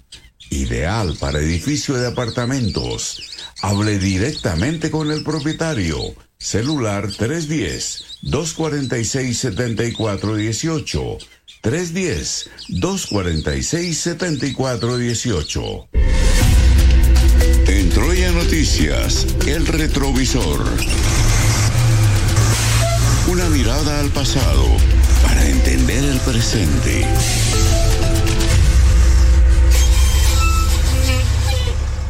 Una mujer investigada por el atentado al centro andino que cobró vidas, que dejó con dificultades físicas a otras personas, que ocasionó daños, hace parte de la misión que se encuentra en Caracas, Venezuela, en los acercamientos con el Ejército de Liberación Nacional.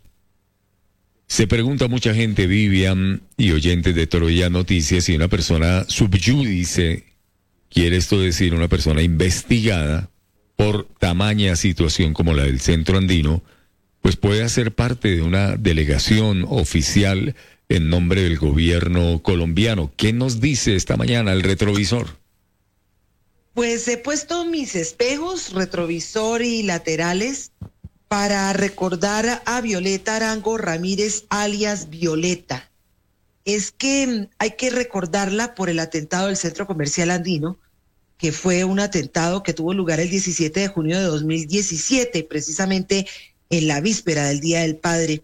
Hacia las 5 de la tarde, en el Centro Comercial Andino de Bogotá, un artefacto explosivo fue puesto en el baño de mujeres en el segundo piso. Y pues de ese atentado eh, quedaron tres mujeres muertas, una de ellas de nacionalidad francesa, y nueve heridas.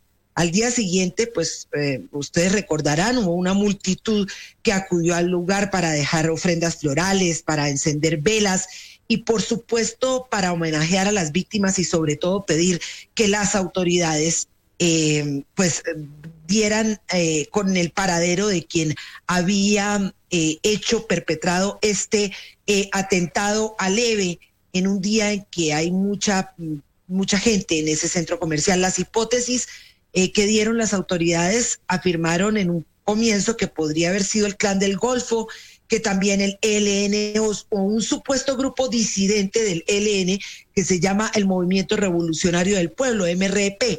Mm, Finalmente, la Fiscalía General de la Nación, a través de, en ese momento, quien era su titular, el doctor Néstor Humberto Martínez, le atribuye al MRP el atentado luego de todas las pesquisas que se hicieron en Bogotá y en el Espinal, porque eh, empezaron a, unir, a atar cabos eh, tomaron en cuenta las similitudes de las bombas colocadas por el MRP con el explosivo del centro comercial, dando como resultado la captura de 10 personas supuestamente integrantes de ese movimiento insurgente. Pese a que este en un comunicado eh, entregado a la opinión pública negó su participación en el atentado, rechazando los señalamientos que se habían hecho hacia ellos y los actos contra las personas inocentes en el centro comercial eh, andino. Pero precisamente la Fiscalía en julio de 2017 eh, obtiene una orden de captura con circular azul de la Interpol contra Violeta Arango Ramírez, alias Violeta, supuesta cabecilla del MRP vinculada también al atentado terrorista. En junio de este año, alias Violeta es capturada junto a otros miembros del ELN y eh, pues porque ella había decidido, digamos, refugiarse eh, en ese grupo luego de su orden de captura en la zona rural de Morales, en el sur de Bolívar. Lo que se sabe es que eh, habían negado la posibilidad de que alias Violeta fuera a estar en, las mesas de, de, diálogo que se han abierto en Venezuela. Pues sorpresivamente eh, le, la vimos llegar y pues sentarse en la mesa principal y lo que se sabe es que ha sido nombrada gestora de paz. Eh, alias Violeta, hoy eh, sigue siendo investigada por la justicia colombiana. Eso ha dicho el alto comisionado de mm, paz. Ha dicho el gobierno también que designó a alias Violeta como gestora de paz en los diálogos que se adelantarán con la guerrilla del LN.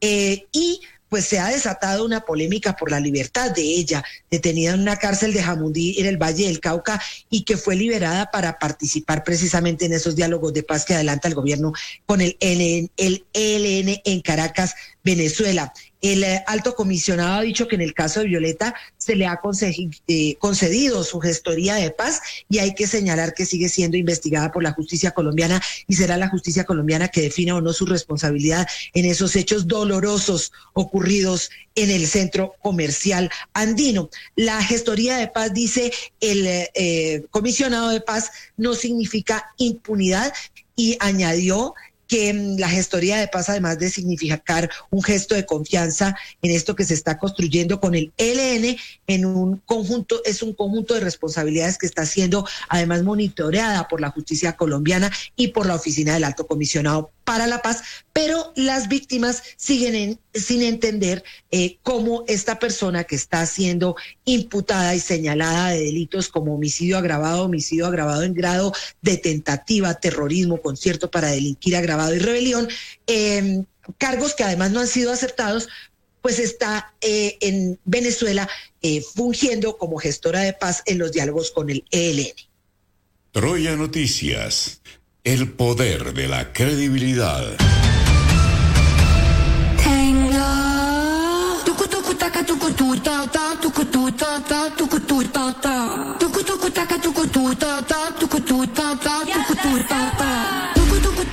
Troya Noticias está en modo mundialista. Acaba de anotar gol Alemania, minuto 36. Alemania 1, Japón 0, partido por el grupo E del Mundial de Qatar 2022.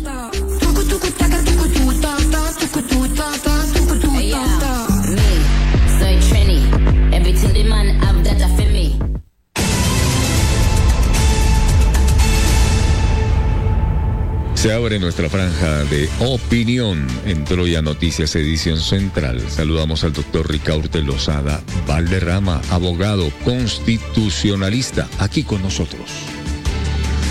Luis Guillermo, su equipo y oyentes, buenos días. Hay temas vitales para el país que poco o nada se trata. Uno de ellos es el de la responsabilidad social. Ante todo, la responsabilidad social es no solo el compromiso y las obligaciones que asumen los seres humanos, las empresas y en general las organizaciones, entre ellos y ante el resto de la sociedad en su conjunto, sino también y sobre todo las responsabilidades obligatorias que se derivan del ejercicio de los derechos que automáticamente generan deberes que a su vez conllevan responsabilidades, doctor Troya, usted lo, lo sabe muy bien. El anterior hecho es determinante en la vida y el destino de los seres humanos y de todas las sociedades. Sin embargo, en nuestro medio no hay ni siquiera una mínima conciencia, Luis Guillermo, de su importancia e incidencia, siendo una de las principales razones de nuestro retraso y de nuestra permanente conflictividad. Destaco así, por ejemplo, que las empresas socialmente responsables proyectan una imagen genuina, amigable y cercana que ayuda a crear audiencias, seguidores y consumidores fieles.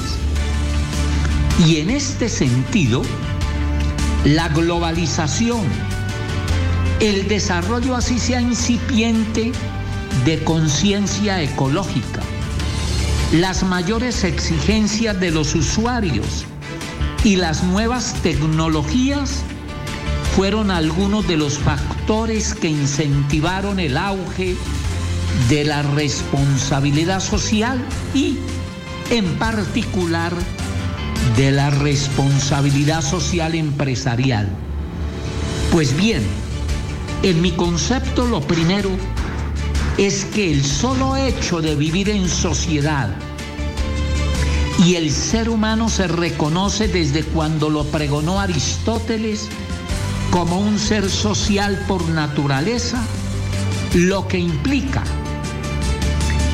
de manera automática responsabilidad social porque ello genera derechos y recíprocamente deberes.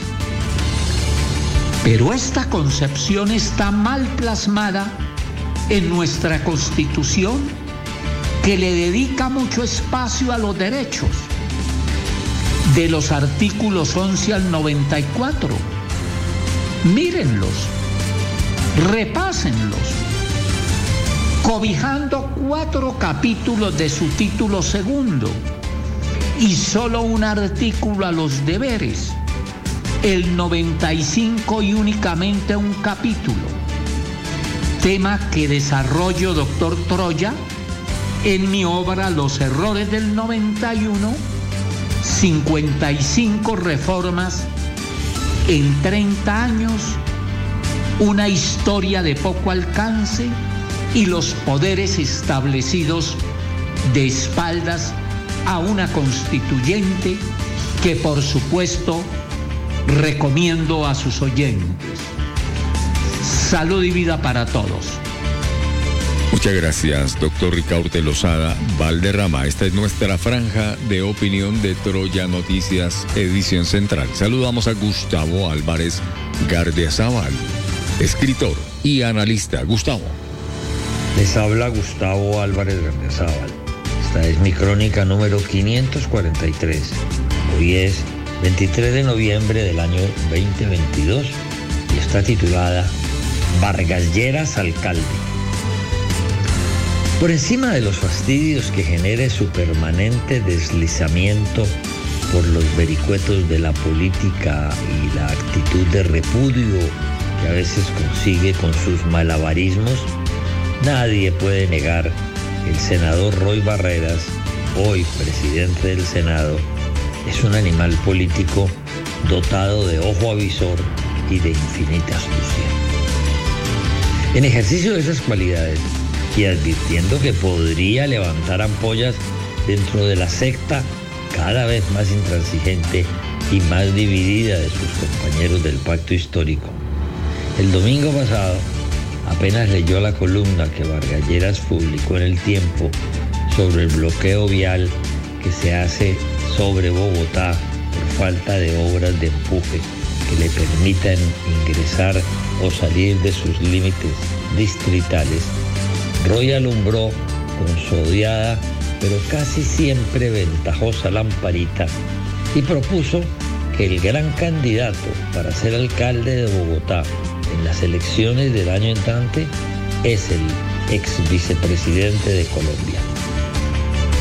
La propuesta puede haber caído como una bomba tanto en los cenáculos donde se mueve Gustavo Bolívar y los aspirantes a ser candidatos en su calidad de amigos de Petro, como entre los que promueven las viejas castas políticas bogotanas porque desbarata ilusiones y plantea realidades obviando la división entre los gobiernistas y los antigobiernistas y porque además se vuelve una diana de aviso a la alcaldesa Claudia López de que el pacto le va a bombardear sus deseos de montar quien le suceda. Pero si miramos en toda su magnitud la propuesta y a más de abonarle el impacto político y de identificamos las cualidades y defectos de Vargalleras como candidato a la alcaldía de la capital, son más las bondades en el papel que las capitalizaciones que de sus defectos pueda hacerse. Vargas es un bogotano fututo, conoce muy bien su ciudad, la ha pensado y le hemos oído plantear soluciones brillantes. Probablemente terminaría siendo un candidato de unidad y, pese a su rudo temperamento, conseguiría apaciguar el clima de polarización que va creciendo por estos días y llegaría a su culmen en las elecciones de octubre del año entrante. Muchas gracias. Muy amable Gustavo Álvarez Gardia Zaval. Bueno, integramos a nuestra franja de opinión al galardonado con el premio Gacetas. Orlando Supelano ya recibió ese galardón, este reconocimiento a su trabajo periodístico, empresarial, al igual que muchos colombianos de bien. Esto ocurrió en la Universidad La Gran Colombia. Empresarios, funcionarios, deportistas, comunicadores, en este caso Orlando, han recibido el premio Gacetas. Orlando, que tiene su labor en las plataformas digitales, muy acertada con los relatos de Supe. Aquí está con nosotros cada mañana. Muy buenos días Luis Guillermo y a todos los oyentes que nos escuchan a esta hora en Troya Noticias a nivel nacional e internacional. La China ha intensificado las observaciones en la Luna con el propósito de darle celeridad a lo que son las investigaciones que se vienen cumpliendo sobre los hallazgos de helio 3. ¿Qué es el helio 3? El helio 3 es un gas, es muy importante, proviene del Sol y cuerpos como la Luna, como Marte lo atraen y tienen grandes cantidades a tal punto que lo que se ha dicho que los depósitos de helio 3 que hay en este momento en la Luna le permitirían a la especie humana un abastecimiento de energías limpias para los próximos 10.000 años. Y ello pues ha cobrado una vigencia y una importancia enorme, teniendo en cuenta ese fenómeno tan acelerado de cambio climático que está afrontando en este momento el planeta Tierra. Hemos visto en este año 2022 cómo se secaron los principales cuerpos de agua en varias de las regiones del planeta, ello como consecuencia de la ola de calor. Y en este momento estamos observando las inundaciones en gran parte de los países de América Latina como consecuencia del fenómeno de la niña. Y pues eh, el poder establecer alternativas que puedan ser amigables para el medio ambiente, mediante las cuales se pueda llegar a tener el acceso una serie de energías limpias que no contaminen, pues es uno de los propósitos principales en los cuales se está centrando completamente la atención. Este tema ha vuelto a ser planteado en el marco de la COP23 que ha venido sesionando en Egipto, en Sharm el Sheikh. Allí ha habido la presencia de múltiples personalidades quienes se han estado dando a conocer diferentes entornos en lo que tiene que ver con los caminos más conducentes para poder enfrentar el cambio climático. Erróneamente muchos pensamos que simplemente es dejar de utilizar los combustibles fósiles y mm, pues eh, también hay que observar, de acuerdo con lo que han indicado, que cada país tiene unas características especiales en las que puede aportar a cada uno de los efectos contaminantes que hay en este momento en el planeta. Por ejemplo, los plásticos que están siendo vertidos en el mar o los plásticos que están generándole un daño muy grande a la naturaleza son un factor que están unido al de los combustibles fósiles, pero que también tiene una incidencia muy importante y es necesario corregir. Hay aproximadamente 10 temáticas que en este momento han sido planteadas y en el marco de lo que son en sí los estudios, lo que se considera es que cada país debería empezar a enfrentar las temáticas de acuerdo a las características que está afrontando. Por decir algo, Colombia, Brasil y Perú deberían concentrarse más en el cuidado de la Amazonia por la deforestación tan enorme que ha alcanzado este importante pulmón de la humanidad. Y en ese sentido, pues eh, también habría tareas para otros países que podrían contribuir en el tema del calentamiento global para que se lograra frenar pero el helio 3 que viene estudiando China sería un componente que ayudaría notablemente a enfrentar este reto de la humanidad. Llegamos al final de este segmento. Muchísimas gracias por su atención. Quien quiera profundizar sobre estos temas, con mucho gusto, síganos en Spotify Relatos de Supe, les tenemos toda la información.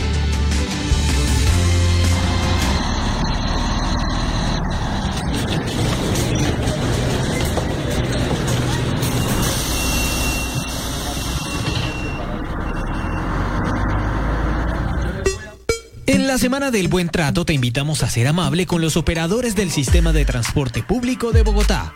Transmilenio, Alcaldía Mayor de Bogotá. En Bogotá nos cuidamos. Magnífica oportunidad para inversionistas. Vendo a muy buen precio lote de 190 metros cuadrados en Sogamoso, sector de los Alisos, calle 20A con novena. Ideal para edificio de apartamentos. Hable directamente con el propietario. Celular 310-246-7418. 310-246-7418. Pierre de Agostini. Somos la moda para el hombre de hoy. Nuestros diseños casuales y gran innovación nos hacen únicos. Pierre de Agostini. Elegancia y distinción en permanente evolución. Bogotá, Tunja y Bucaramanga. O visítanos en Instagram y www.pierdeagostini.net. Pierde Agostini,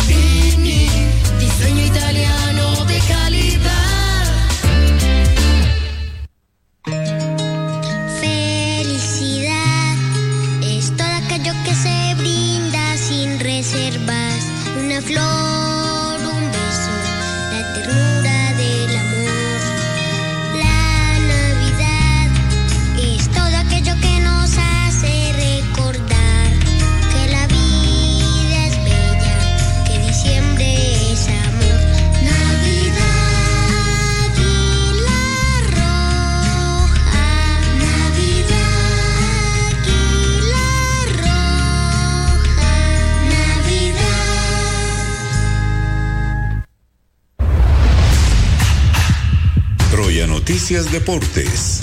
Dirige Luis Alfredo Hernández. En Colombia son las 8 de la mañana, 51 minutos. Está ganando Alemania. A esta hora en la programación del Mundial de Qatar. Luis Guillermo, minuto 45, le adicionaron 7 minutos de adición a este partido de recuperación. Gana Alemania 1 por 0 a Japón, partido por el grupo E con gol de Ilkay Gundogan. Cualquiera pensaría que Alemania pasa por encima de Japón, pero bueno, marcador 1 a 0 en el marco de la programación del Mundial de Qatar.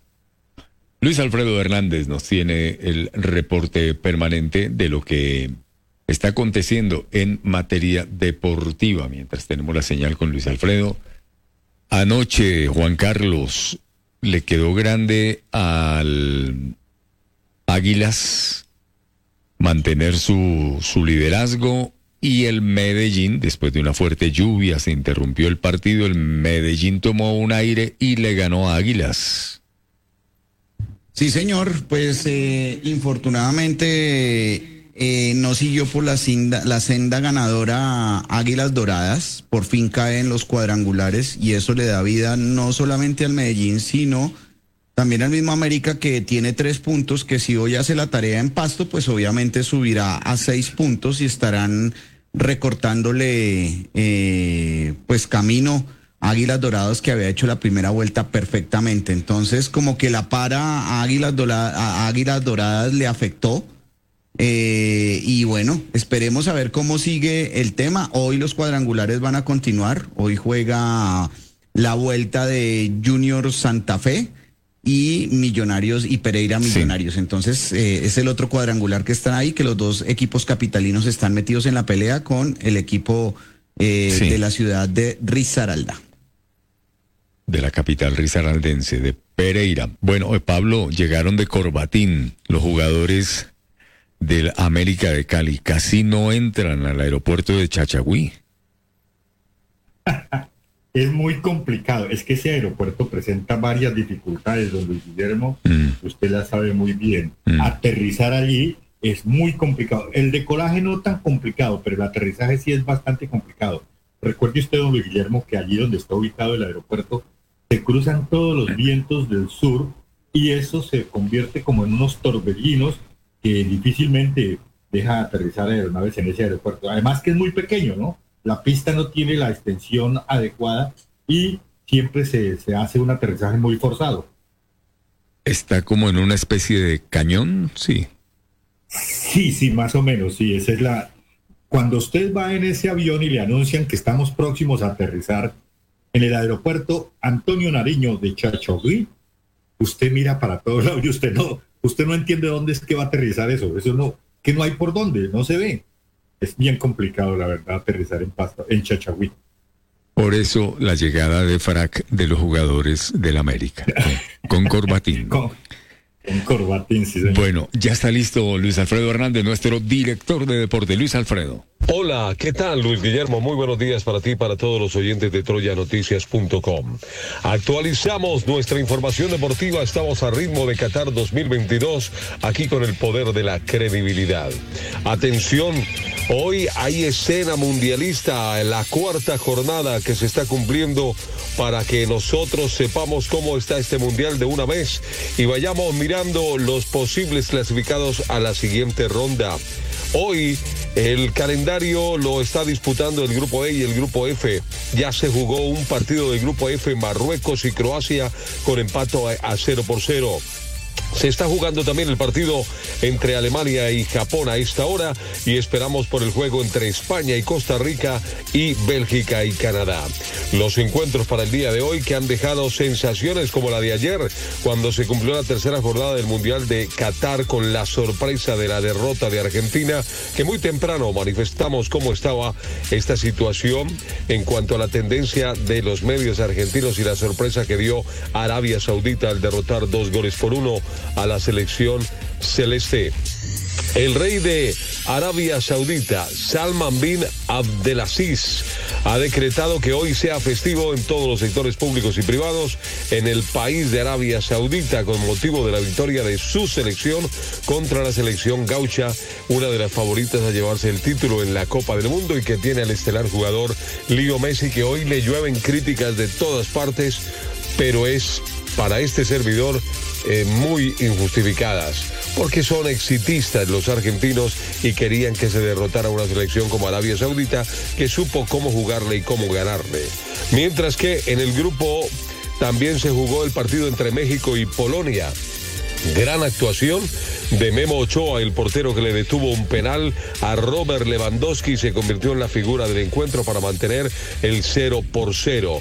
Mientras que en el grupo D, Dinamarca y Túnez imitaron el mismo marcador de 0 por 0 y Francia, eso sí, ganó con autoridad 4 a 1 a la selección de Australia ratificando su favoritismo al título.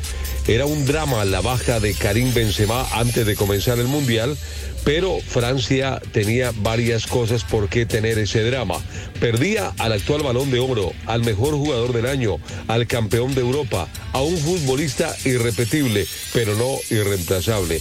Ahí estaba nada más ni nada menos que Oliver Giroud con su victoria de campeón del mundo, listo para sustituir al jugador del Real Madrid y conseguir que en Al Barak, el estadio donde se llevó el compromiso, nadie echase de menos a Benzema y marcara dupleta para esos cuatro goles que con uno de el señor Kylian Mbappé también lo hacía espectacular. Y otro de Rabiot que sellaba el 4 por 1. El dato de hoy lo protagonizan el argentino Lionel Messi, el portugués Cristiano Ronaldo y los mexicanos Guillermo Memo Ochoa, Héctor Herrera y Andrés Guardado. Se sumaron a la historia de los mundiales, alcanzando su quinta participación en finales de las Copas del Mundo.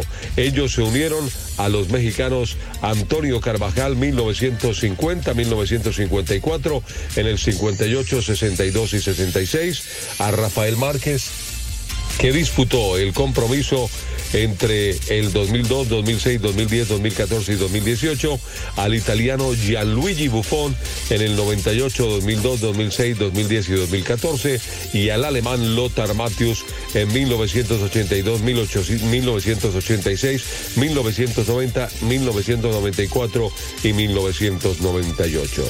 Los únicos que contaban con esa cantidad de presencias mundialistas ahora se le unen este selecto grupo de jugadores. Por ahora, con más partidos en los mundiales sigue siendo el alemán Lothar Matthäus, 25 partidos jugados del 82 al 98 superando a otro alemán, a Miras, eh, Miroslav Klose, que también fue goleador por mucho tiempo, 24 partidos, 2002 al 2014 fue su periodo para jugar estos 24 partidos, y al italiano Paolo Maldini de mm, Italia con 23 partidos jugados del 90 al 2002. Ahora Lionel Messi completó con el juego ante Arabia Saudita 20 partidos, Cristiano Ronaldo suma 17, pero hay que recordar que tanto Messi como Cristiano pueden subir al podio de esta clasificación y si Argentina y Portugal alcanzan instancias definitivas en Qatar, hoy van a tener otra figuración más.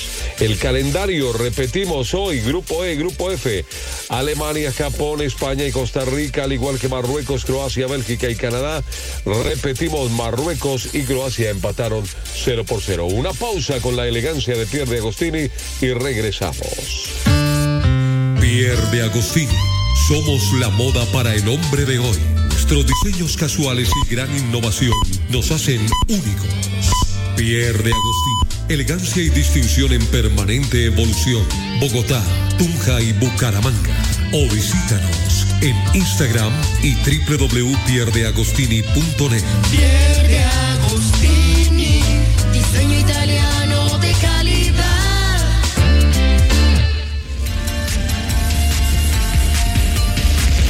Esta es la información deportiva hoy con todo el sabor del Mundial de Qatar 2022. A ustedes, amigos oyentes, a hacerle fuerza hoy a Costa Rica la selección de un colombiano, Luis Fernando Suárez, que tiene el poder y la misión de derrotar a la selección de España. Esperamos que todo salga bien. Y lo mismo, el gran juego de otro incógnito que espera figurar como en el Mundial anterior, Bélgica frente a una Canadá que espera dar la sorpresa.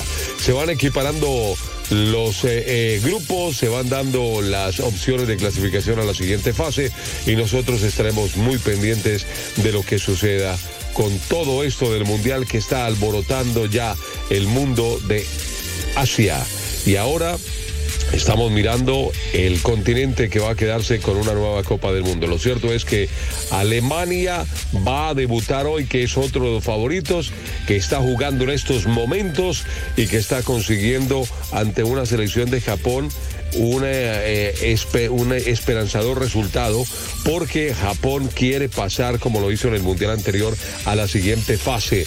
Es decir, en su historia no ha pasado, sino la vez anterior en Rusia, a la siguiente fase y ahora con jugadores en el medio europeo pretende hacer una buena figuración. Es todo en deporte, volveremos aquí en Troya Noticias, el poder de la credibilidad. Muchas gracias, Luis Alfredo, en este reporte internacional sobre lo que está pasando en materia deportiva, pero principalmente en el Mundial de Qatar. Colombia en el seguimiento informativo de Troya Noticias. Pablo, muy difícil la situación de orden público que tenemos en este momento en varias regiones del país, pero principalmente en el departamento del Putumayo, en donde varios actores del conflicto, vinculados muchos de ellos con el tema del narcotráfico, tienen una guerra interna en ese territorio. Sí, don Luis Guillermo, es bastante preocupante la situación que se está viviendo en la parte sur del país, pero también recordemos en el norte, ese tema de las tractomulas incendiadas por allí por cerca de Ocaña, pues coloca unas alertas bastante altas y se hace un llamado precisamente al ministro de Defensa para, para que muestre qué, qué se está haciendo, hacia dónde se está enfocando el trabajo del ministro de Defensa. Sí, señor. Sobre el tema de Putumayo ha hecho la siguiente referencia el presidente de la República, Gustavo Petro. Las fases han cambiado. Entonces están matando los líderes sociales es para pasar la ruta o para cambiar el dueño de una ruta de la cocaína por otra. Y va desatando la masacre y la barbarie. Miren lo que vimos en Putumayo. Ustedes que, ustedes creen que esos son los conflictos propios de una guerrilla política que quiere tomarse el poder nacional y hacer una revolución. Lo que vimos en el Putumayo es el conflicto entre dos disidencias que dicen ser de las antiguas FARC, masacrándose de tal manera tan dantesca que no hay sino dos explicaciones para eso. Uno, que los combatientes son mercenarios. El mercenarismo implica acumular un dinero para pagar mensualidades que no puede salir sino de la economía ilegal. La economía legal, ilegal entonces se vuelve la base real de esas agrupaciones para comprar armas. Es lo que afirma con relación al departamento del Putumayo y lo que está ocurriendo allí en materia de orden público el presidente de la República, Gustavo Petro. El mapa de lluvias sigue muy amplio en el país. Muchas regiones, sobre todo regiones apartadas de Colombia, recibiendo, Pablo, el rigor de la naturaleza, el embate de la naturaleza, el fenómeno de la niña inundando, acabando con cultivos, con residencias, con hogares, con enseres, con animales. Y hay una región que está siendo principalmente impactada por las lluvias y es la región de la Mojana. Efectivamente, Guillermo, es que esta temporada de, de lluvias, como lo había anunciado el IDEAN, iba a ser casi de un 40% más de las más fuertes presentadas en años anteriores. De manera que había que estar muy preparados para el tema. Y inicialmente se presentó pues de una manera como muy suave, pero poco a poco se fue dando más y más y más hasta llegar en el momento a presentar unas situaciones muy complicadas en buena parte del territorio nacional, don Luis Guillermo. La Mojana, los ojos puestos por parte del gobierno nacional, están pidiendo muchas ayudas al sector privado y desde luego desde el gobierno para este sector de La Mojana, afectado por las lluvias. Escuchemos al ministro del Interior, Alfonso Prada. Hemos tomado una serie de decisiones que quiero anunciarles y particularmente esta región que cubre los departamentos de Antioquia, de Sucre, de Córdoba y una buena parte de Bolívar. En estos cuatro departamentos y en esta región las inundaciones han crecido. Por esa razón, el día de hoy se está trasladando un equipo de, de las Fuerzas Armadas, particularmente la Fuerza de Tarea eh, Aquiles, ubicada en Caucasia, Antioquia, se traslada al sitio para que eh, facilite la llegada de un cuerpo de ingenieros militares junto con un equipo técnico de la Unidad Nacional de Gestión del Riesgo para hacer la valoración en terreno de lo que está ocurriendo, pero sobre todo de las medidas que podemos impactar rápidamente en forma inmediata para bajar los niveles de inundación y sobre todo para caminar en la vía de la solución de fondo que requiere el, eh, el, el, eh, básicamente la, la, la inundación que está causando en este momento a la población. Dentro de esas decisiones y la llegada de las fuerzas militares y del equipo técnico de ingenieros y de la unidad Nacional de Gestión del Riesgo, encontramos las declaraciones del señor Contralor General de la República que anuncia al país que ha encontrado una inversión de cerca de 3.3 billones de pesos que se han prácticamente perdido. No hay una respuesta después de una inversión que ha sido dirigida a cerca de 450 mil hectáreas en los 11 municipios alrededor de la Mojana y por ello hemos tomado la decisión de avanzar con supremo cuidado en lo que va a ser el proceso de inversión durante estos cuatro años de gobierno.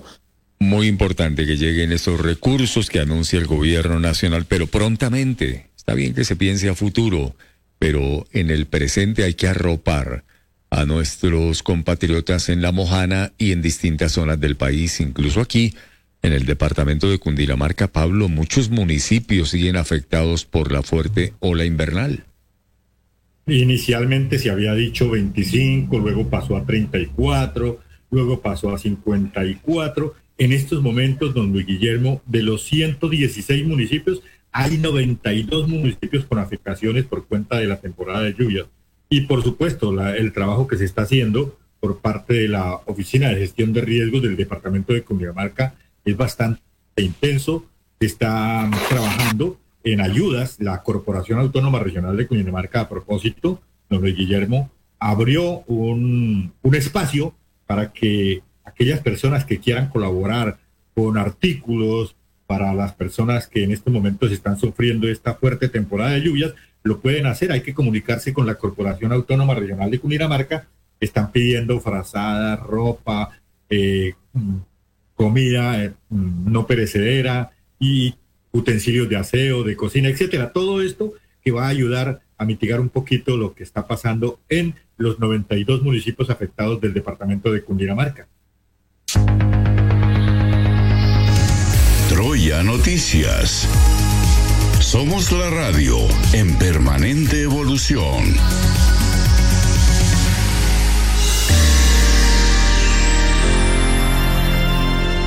Juan Carlos Montes es nuestro Community Manager. En Troya Noticias, Mundo Digital.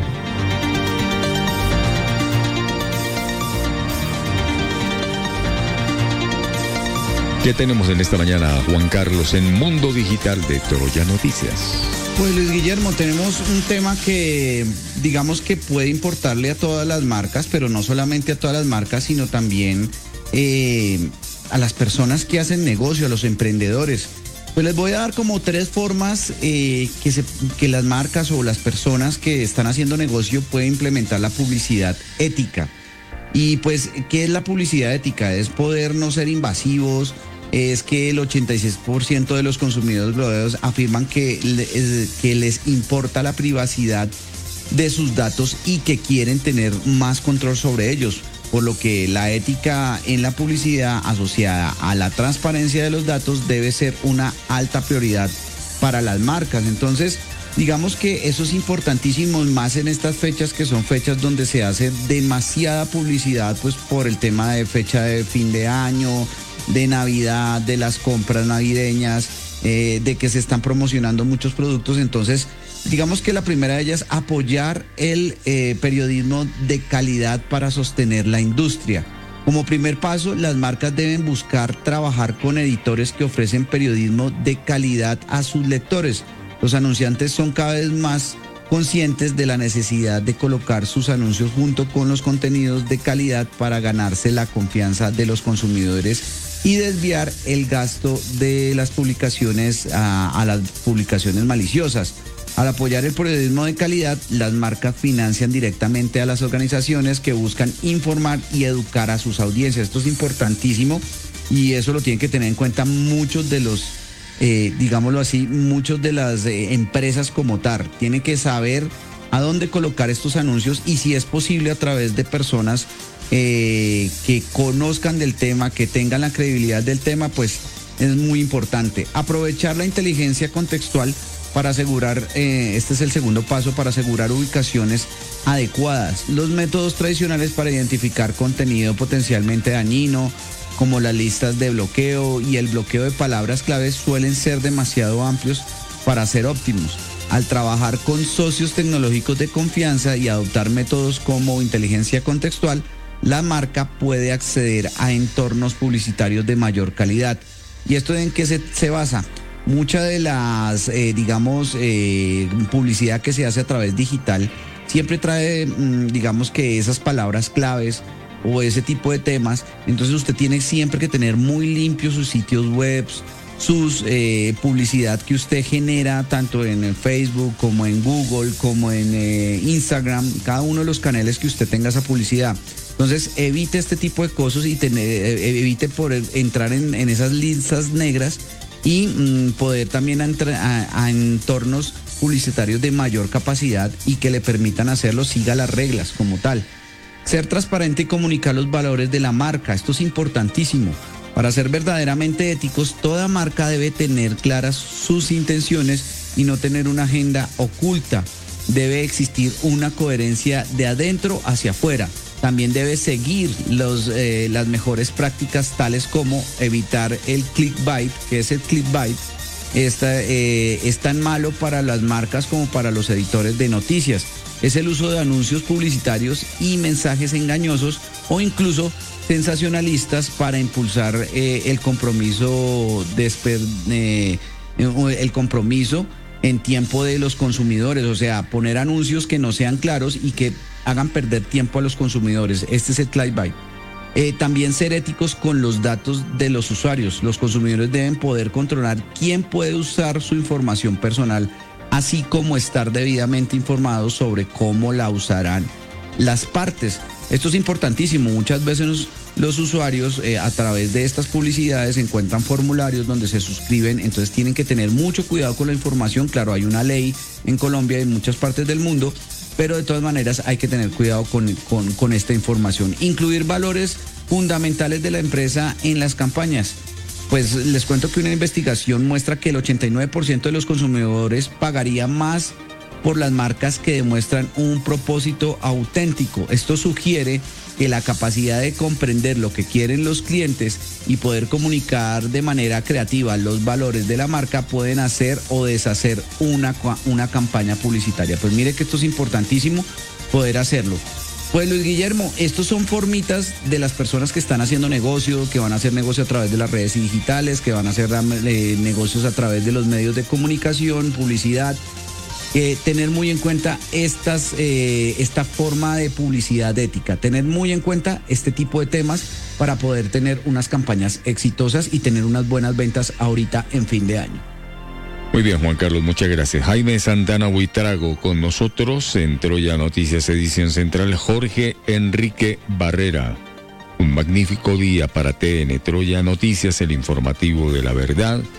Melquia Humada dice, y lo del descuento del 10% en el SOAT por no tener reclamaciones en los últimos tres años es una mentira. Personalmente sufrí para la renovación del SOAT más de cinco días y cuando lo conseguí no aplicaron el descuento con la excusa que el SOAT se había vencido 24 horas antes. Es un fraude, dice Melqui Ahumada.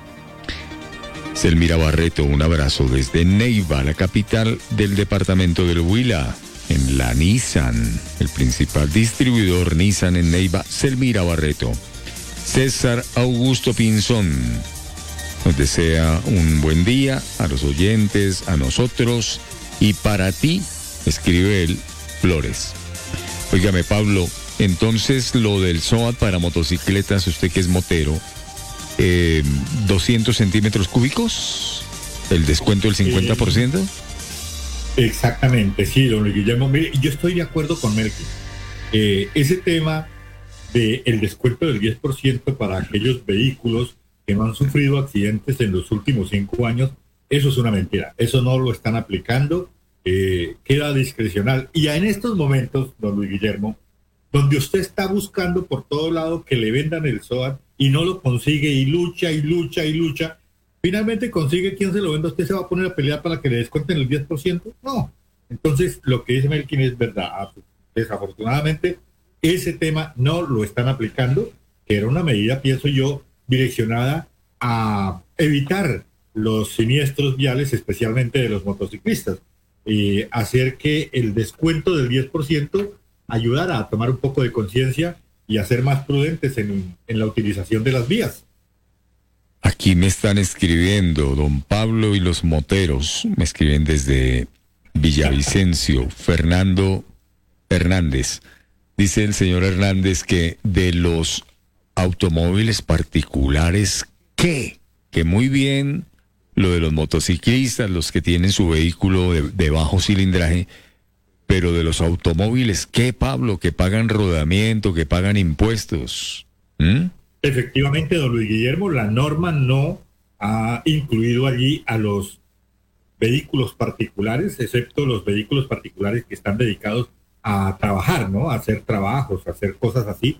Esos vehículos sí están amparados por la norma que anunció tanto el ministro del Transporte como el ministro de Hacienda. Pero, ¿qué pasa con el gran número de automóviles que, que circulan en el país? Pero además que en una gran mayoría pues no presentan ningún tipo de accidentalidad, no, no suman en esas cifras tan tenebrosas de accidentes.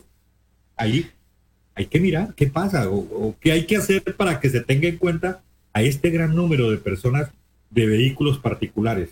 Primero que todo, los propietarios de vehículos particulares deben unirse, ¿sí? Porque es que usted ve hoy los moteros en Bogotá, en Cali. ¿Unirse a los moteros? Eh, podría ser o hacer un movimiento propio. Eh, Lo, que estoy diciendo está acorde con la legalidad. El derecho a la protesta, el derecho a manifestarse está contemplado en la Constitución. Pero como se quejan tanto y me escriben tanto, yo digo, pues bueno, hay que unirse.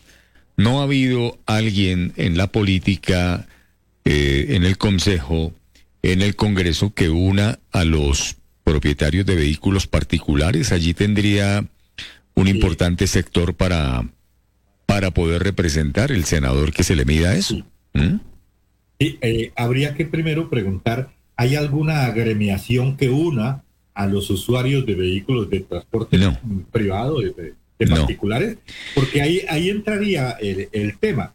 Entonces, si no lo hay, pues sería únanse a alguna agremiación Sí. en este caso, no, no lo digo por chiste, los moteros, ellos están organizados, tienen sus asociaciones, Y, sus cosas, ¿no? y escribe aquí doña Azucena Torres de Bogotá, dice que don Pablo le explique a ella cómo saber ¿cuál es el carro particular que trabaja y el que no trabaja? O sea, ¿cómo se define eso? ¿Con, Ahí- qué, con qué rasero No, sí. define usted eso?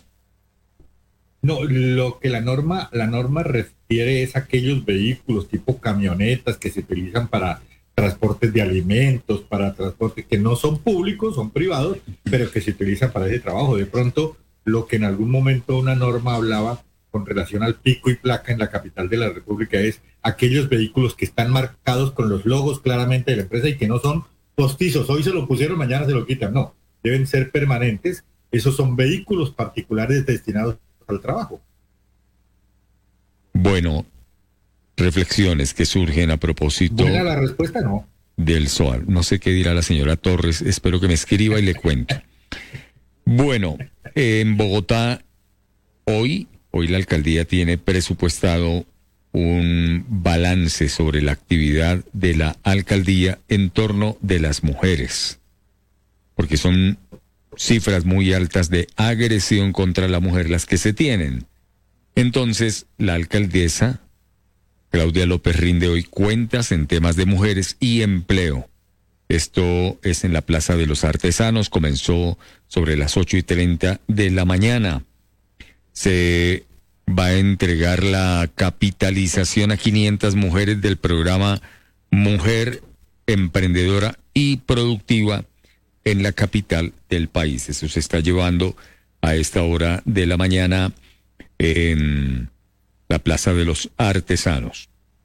Pero por otro lado, en estos días, y también relacionado con las mujeres, pues eh, la alcaldesa ha estado inaugurando las denominadas manzanas del cuidado.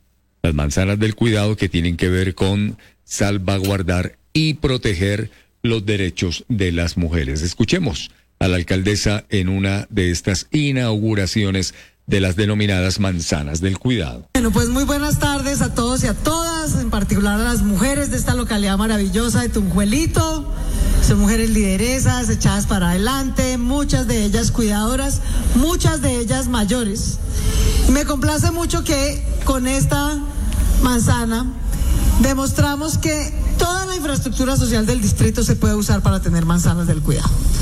Este edificio, que tiene muchos años, era la sede de la alcaldía local de Tunguelito. Finalmente hicieron una sede nueva, muy linda, que también está aquí cerquita al servicio de toda la comunidad. Tiene aulas muy modernas de atención a la ciudadanía, todos los servicios de la alcaldía, pero nos quedó este espacio. Y cuando yo vine aquí, nuestro alcalde local me dijo, no, alcaldesa, esto, pues, se va a quedar ahí, no lo vamos a usar. Tenemos unos computadores por ahí viejos, no sé qué. Y yo, pero ¿cómo no vamos a usar esto que está tan bien localizado? Justo al frente del nuevo portal de Transmilenio que estamos construyendo aquí en Molinos, que va a permitir que mucha gente se conecte y siga hacia Usme. Por eso es un pequeño portal. La alcaldesa de Bogotá en la inauguración en las últimas horas de las denominadas manzanas del cuidado en Bogotá, en búsqueda de salvaguardar la integridad y los derechos de las mujeres en la capital de la República. Para cerrar, Pablo, hoy estaba previsto el acto de moción de censura en la Cámara de Representantes para la ministra de Minas y Energía, Irene Vélez, que sigue pues cumpliendo un papel eh, controvertido para distintos sectores en el país, pero finalmente se aplazó la moción de censura para la ministra. ¿Para cuándo quedó aplazada esa moción de censura, don Guillermo? ¿Para la próxima semana? No tengo ese dato, pero lo vamos a averiguar. De todas maneras, hay controversia a propósito de lo que ha ocurrido. Andrés Forero, representante a la Cámara por Bogotá del Centro Democrático, manifiesta a propósito de este aplazamiento. En un hecho inédito en el Congreso de Colombia, el gobierno de Gustavo Petro propició que un día antes de su realización se pospusiera la moción de censura contra la ministra Irene Vélez. El Centro Democrático, principal partido de oposición, y la congresista Erika Sánchez, representante en la mesa directiva de la oposición, no fueron consultados a la hora de tomar esta decisión arbitraria. Con esto, el gobierno de Gustavo Petro pasa por encima de los derechos de la oposición. Adicionalmente, atenta contra la sana división de poderes que debe reinar en cualquier democracia Y adicionalmente vemos que recurre nuevamente a todo tipo de expedientes para evitar que los miembros con mayor desfavorabilidad ante la opinión pública del gabinete le den la cara al país y le den la cara al Congreso. Andrés Forero, hay una fecha tentativa, Pablo, para este próximo 29 de noviembre sería la moción de censura. Sí, la próxima, la próxima semana. Eh, Luis tienen que asesorar, tienen, tienen que asesorarla bien, ¿no? Sí, sí, sí. Pero recordemos, don Luis Guillermo, en Colombia, en Colombia nunca ha prosperado moción Mm. de censura contra ningún ministro. Se han presentado en varias ocasiones, pero nunca, pues ha- han traído consecuencias, como lo que le pasó al ministro de Hacienda, que pues después de esa moción que se le pretendió llevar a cabo, renunció Carrasquilla, pero como resultado del- de la moción de censura, no, no hemos tenido en Colombia todavía O, el primer caso que se presente, ¿no? o el exministro Guillermo Botero también renunció a tiempo eh, porque es un mal trago el que se pasa de todas maneras. Veo a la Tanto para ministra... el ministro como para el presidente, ¿no? Claro, veo a la ministra en dificultades. Ella en materia de comunicación no soy quien para para descalificarla en el manejo de su cartera, pero en materia de comunicación sí tiene dificultades. Y eso la ha puesto en, en, en duros Y aprietos. Imagínese usted a la ministra, me la imagino hoy en medio de esa arremetida de la oposición en la Cámara. Claro. Y, mucha gente eh, también opina, pues ni en materia de comunicación ni, ni en materia de minas. Ahora, eh, de pronto en su carrera, que es la psicología, puede ser excelente, allí puede desempeñarse muy bien, pero en la parte de, de la cartera que le asignaron, lamentablemente no ha sido lo mejor. Y como usted bien lo dice, don Luis Guillermo, en parte de comunicaciones tampoco. Sí, ¿dónde están los asesores? ¿Mm? Hacen falta. Yo creo. Hacen- No solo en esa cartera, en varias. Bueno, estamos llegando al cierre de nuestra edición central de Troya Noticias. A los oyentes, muchas gracias. A nuestras estaciones aliadas que también permanentemente nos acompañan como Expresión Colombia Radio, Luis Alfredo Gutiérrez, Roca del Sur en Bogotá, CTV Estéreo, KLC Radio Carlos Alberto Bermúdez, siempre replica nuestra señal. Paz Online en Sabana de Torres, el ABC Libertario Carlos Eduardo Pineda. Window Radio, Noticias Siglo XXI, Grandiosa FM Estéreo, Fredemiro Núñez, Oriente Estéreo, Palpitar Estéreo, Mi Voz Estéreo, Miami, Coco Cárdenas, William Restrepo, muchas gracias. Energía Estéreo, 95.9 FM en el departamento de Nariño, Franco Castro. La Red Yuma en Santander, Gilberto Picón. Radio Atómica en Armenia, en el eje cafetero. Ejecutiva Estéreo, Mario Roberto. Troyanoticias.com, 24 horas de información, la mejor playlist con el pop internacional en español, en inglés.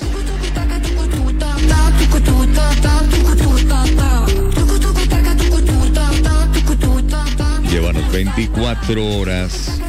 Muy fácil conseguir nuestra app, nuestra app en el Play Store de Google. Troya Noticias, así se llama nuestra estación 24 horas. Mi voz FM Bogotá, Ecología Estéreo, CNB2, Radio Internacional, también con nosotros, salsaygoles.com. 94.3 FM Cali, Beethoven Perea, Periodistas en Acción de Camilo Celi. Agencia Internacional de Medios Carlos Villota, Santa Cruz, BS News. Los servicios de la BOA para Troya Noticias, Iscar Blanco y todo su equipo internacional. CIR, el Sistema Internacional de Radio Virtual, Jorge A. Sánchez Vargas. Y Gigante Latina en el departamento de Nariño. Estamos unidos para crecer.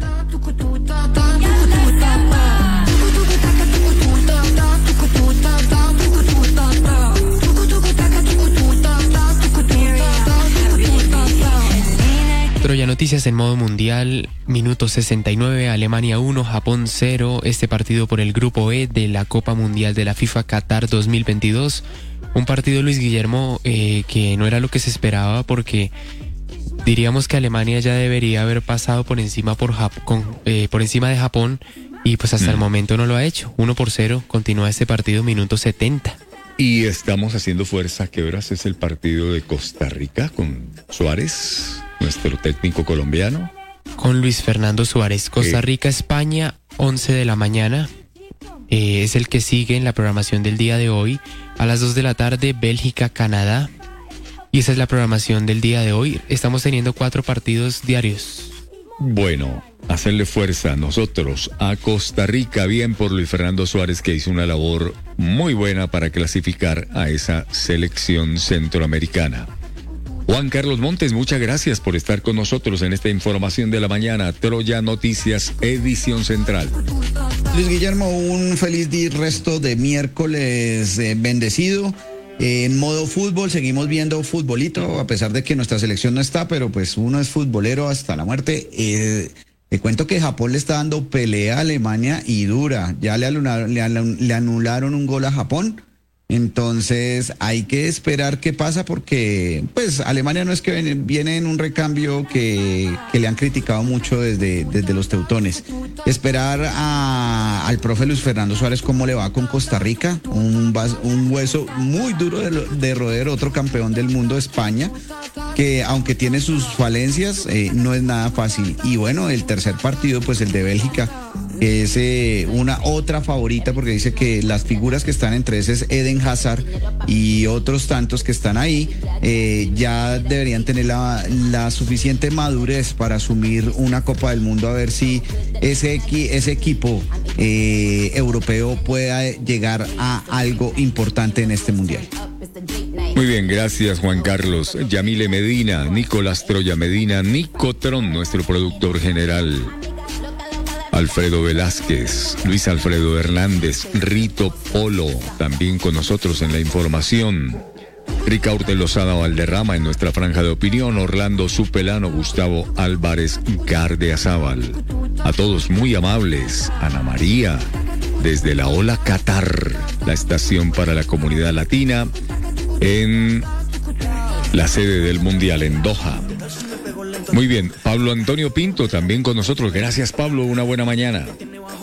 Gracias, don Luis Guillermo, muy amable para usted, para todos los compañeros. Antes de irme, quería referirme a, a los ecos que, se, se- tienen todavía del resultado del partido de Arabia con Argentina. Un gran amigo suyo y amigo nuestro, por supuesto, Francisco Javier Vélez, Pacho Vélez, es eh, narrador de ESPN, comentarista de ESPN.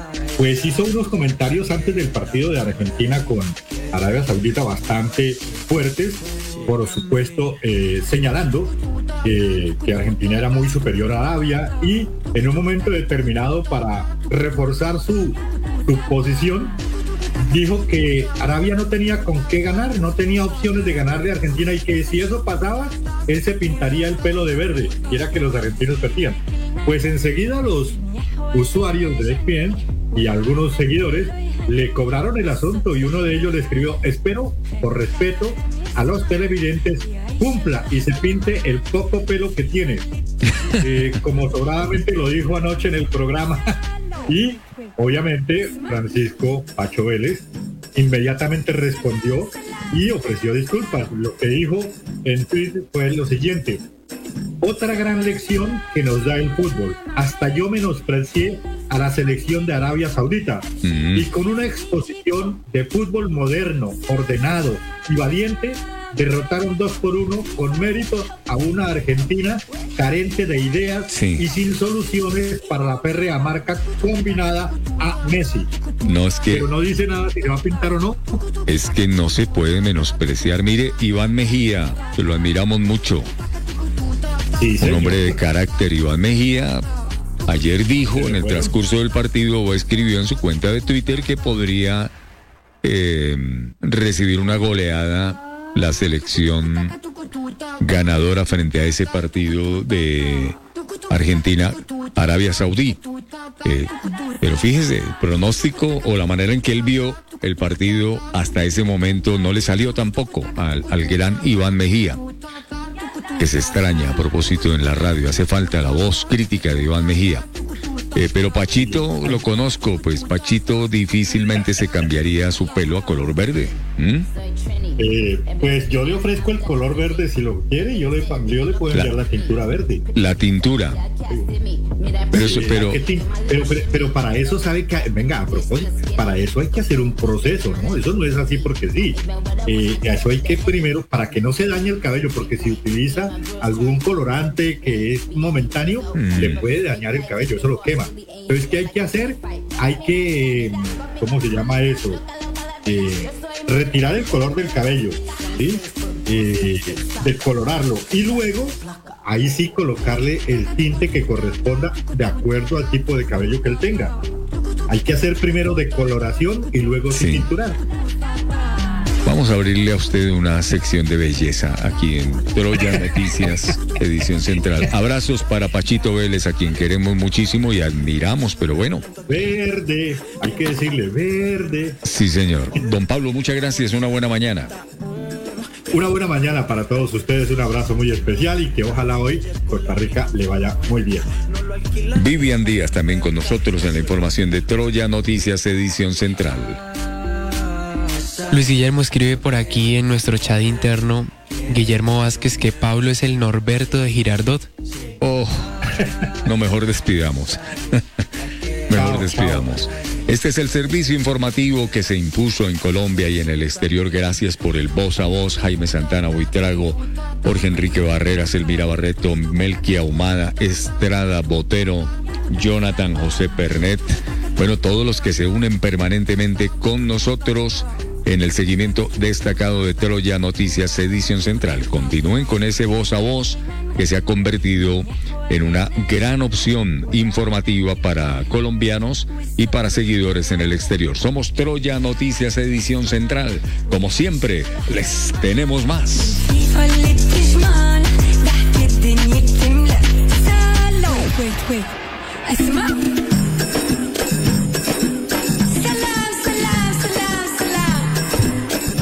Troya Noticias en modo mundial acaba de empatar Luis Guillermo Japón a Alemania en este momento, minuto 76, Alemania 1, Japón 1. ¿Cómo le parece, Juan Carlos? Devuélvase. Empató Japón. ¿Mm? Siguen las sorpresas en el Mundial. Eh, Y si se descuidan hasta le puede ganar. No, está buenísimo. Bueno, seguimos atentos. Seguimos en modo mundial. Juan Carlos quedó plop. Hasta mañana.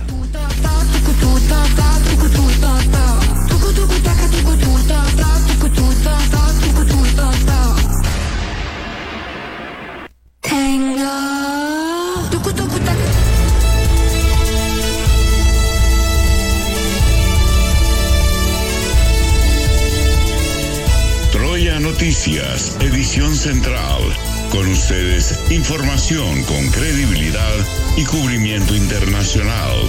Troya Noticias, edición central. Con Vivian Díaz, Yamile Medina, Nicolás Troya, Luis Alfredo Hernández, Carlos Villota Santa Cruz, Fredemiro Núñez, Juan Carlos Montes y un profesional equipo de corresponsales en Colombia y el mundo. Troya Noticias, edición central. Director Luis Guillermo Troya. Troya Noticias, el poder de la credibilidad.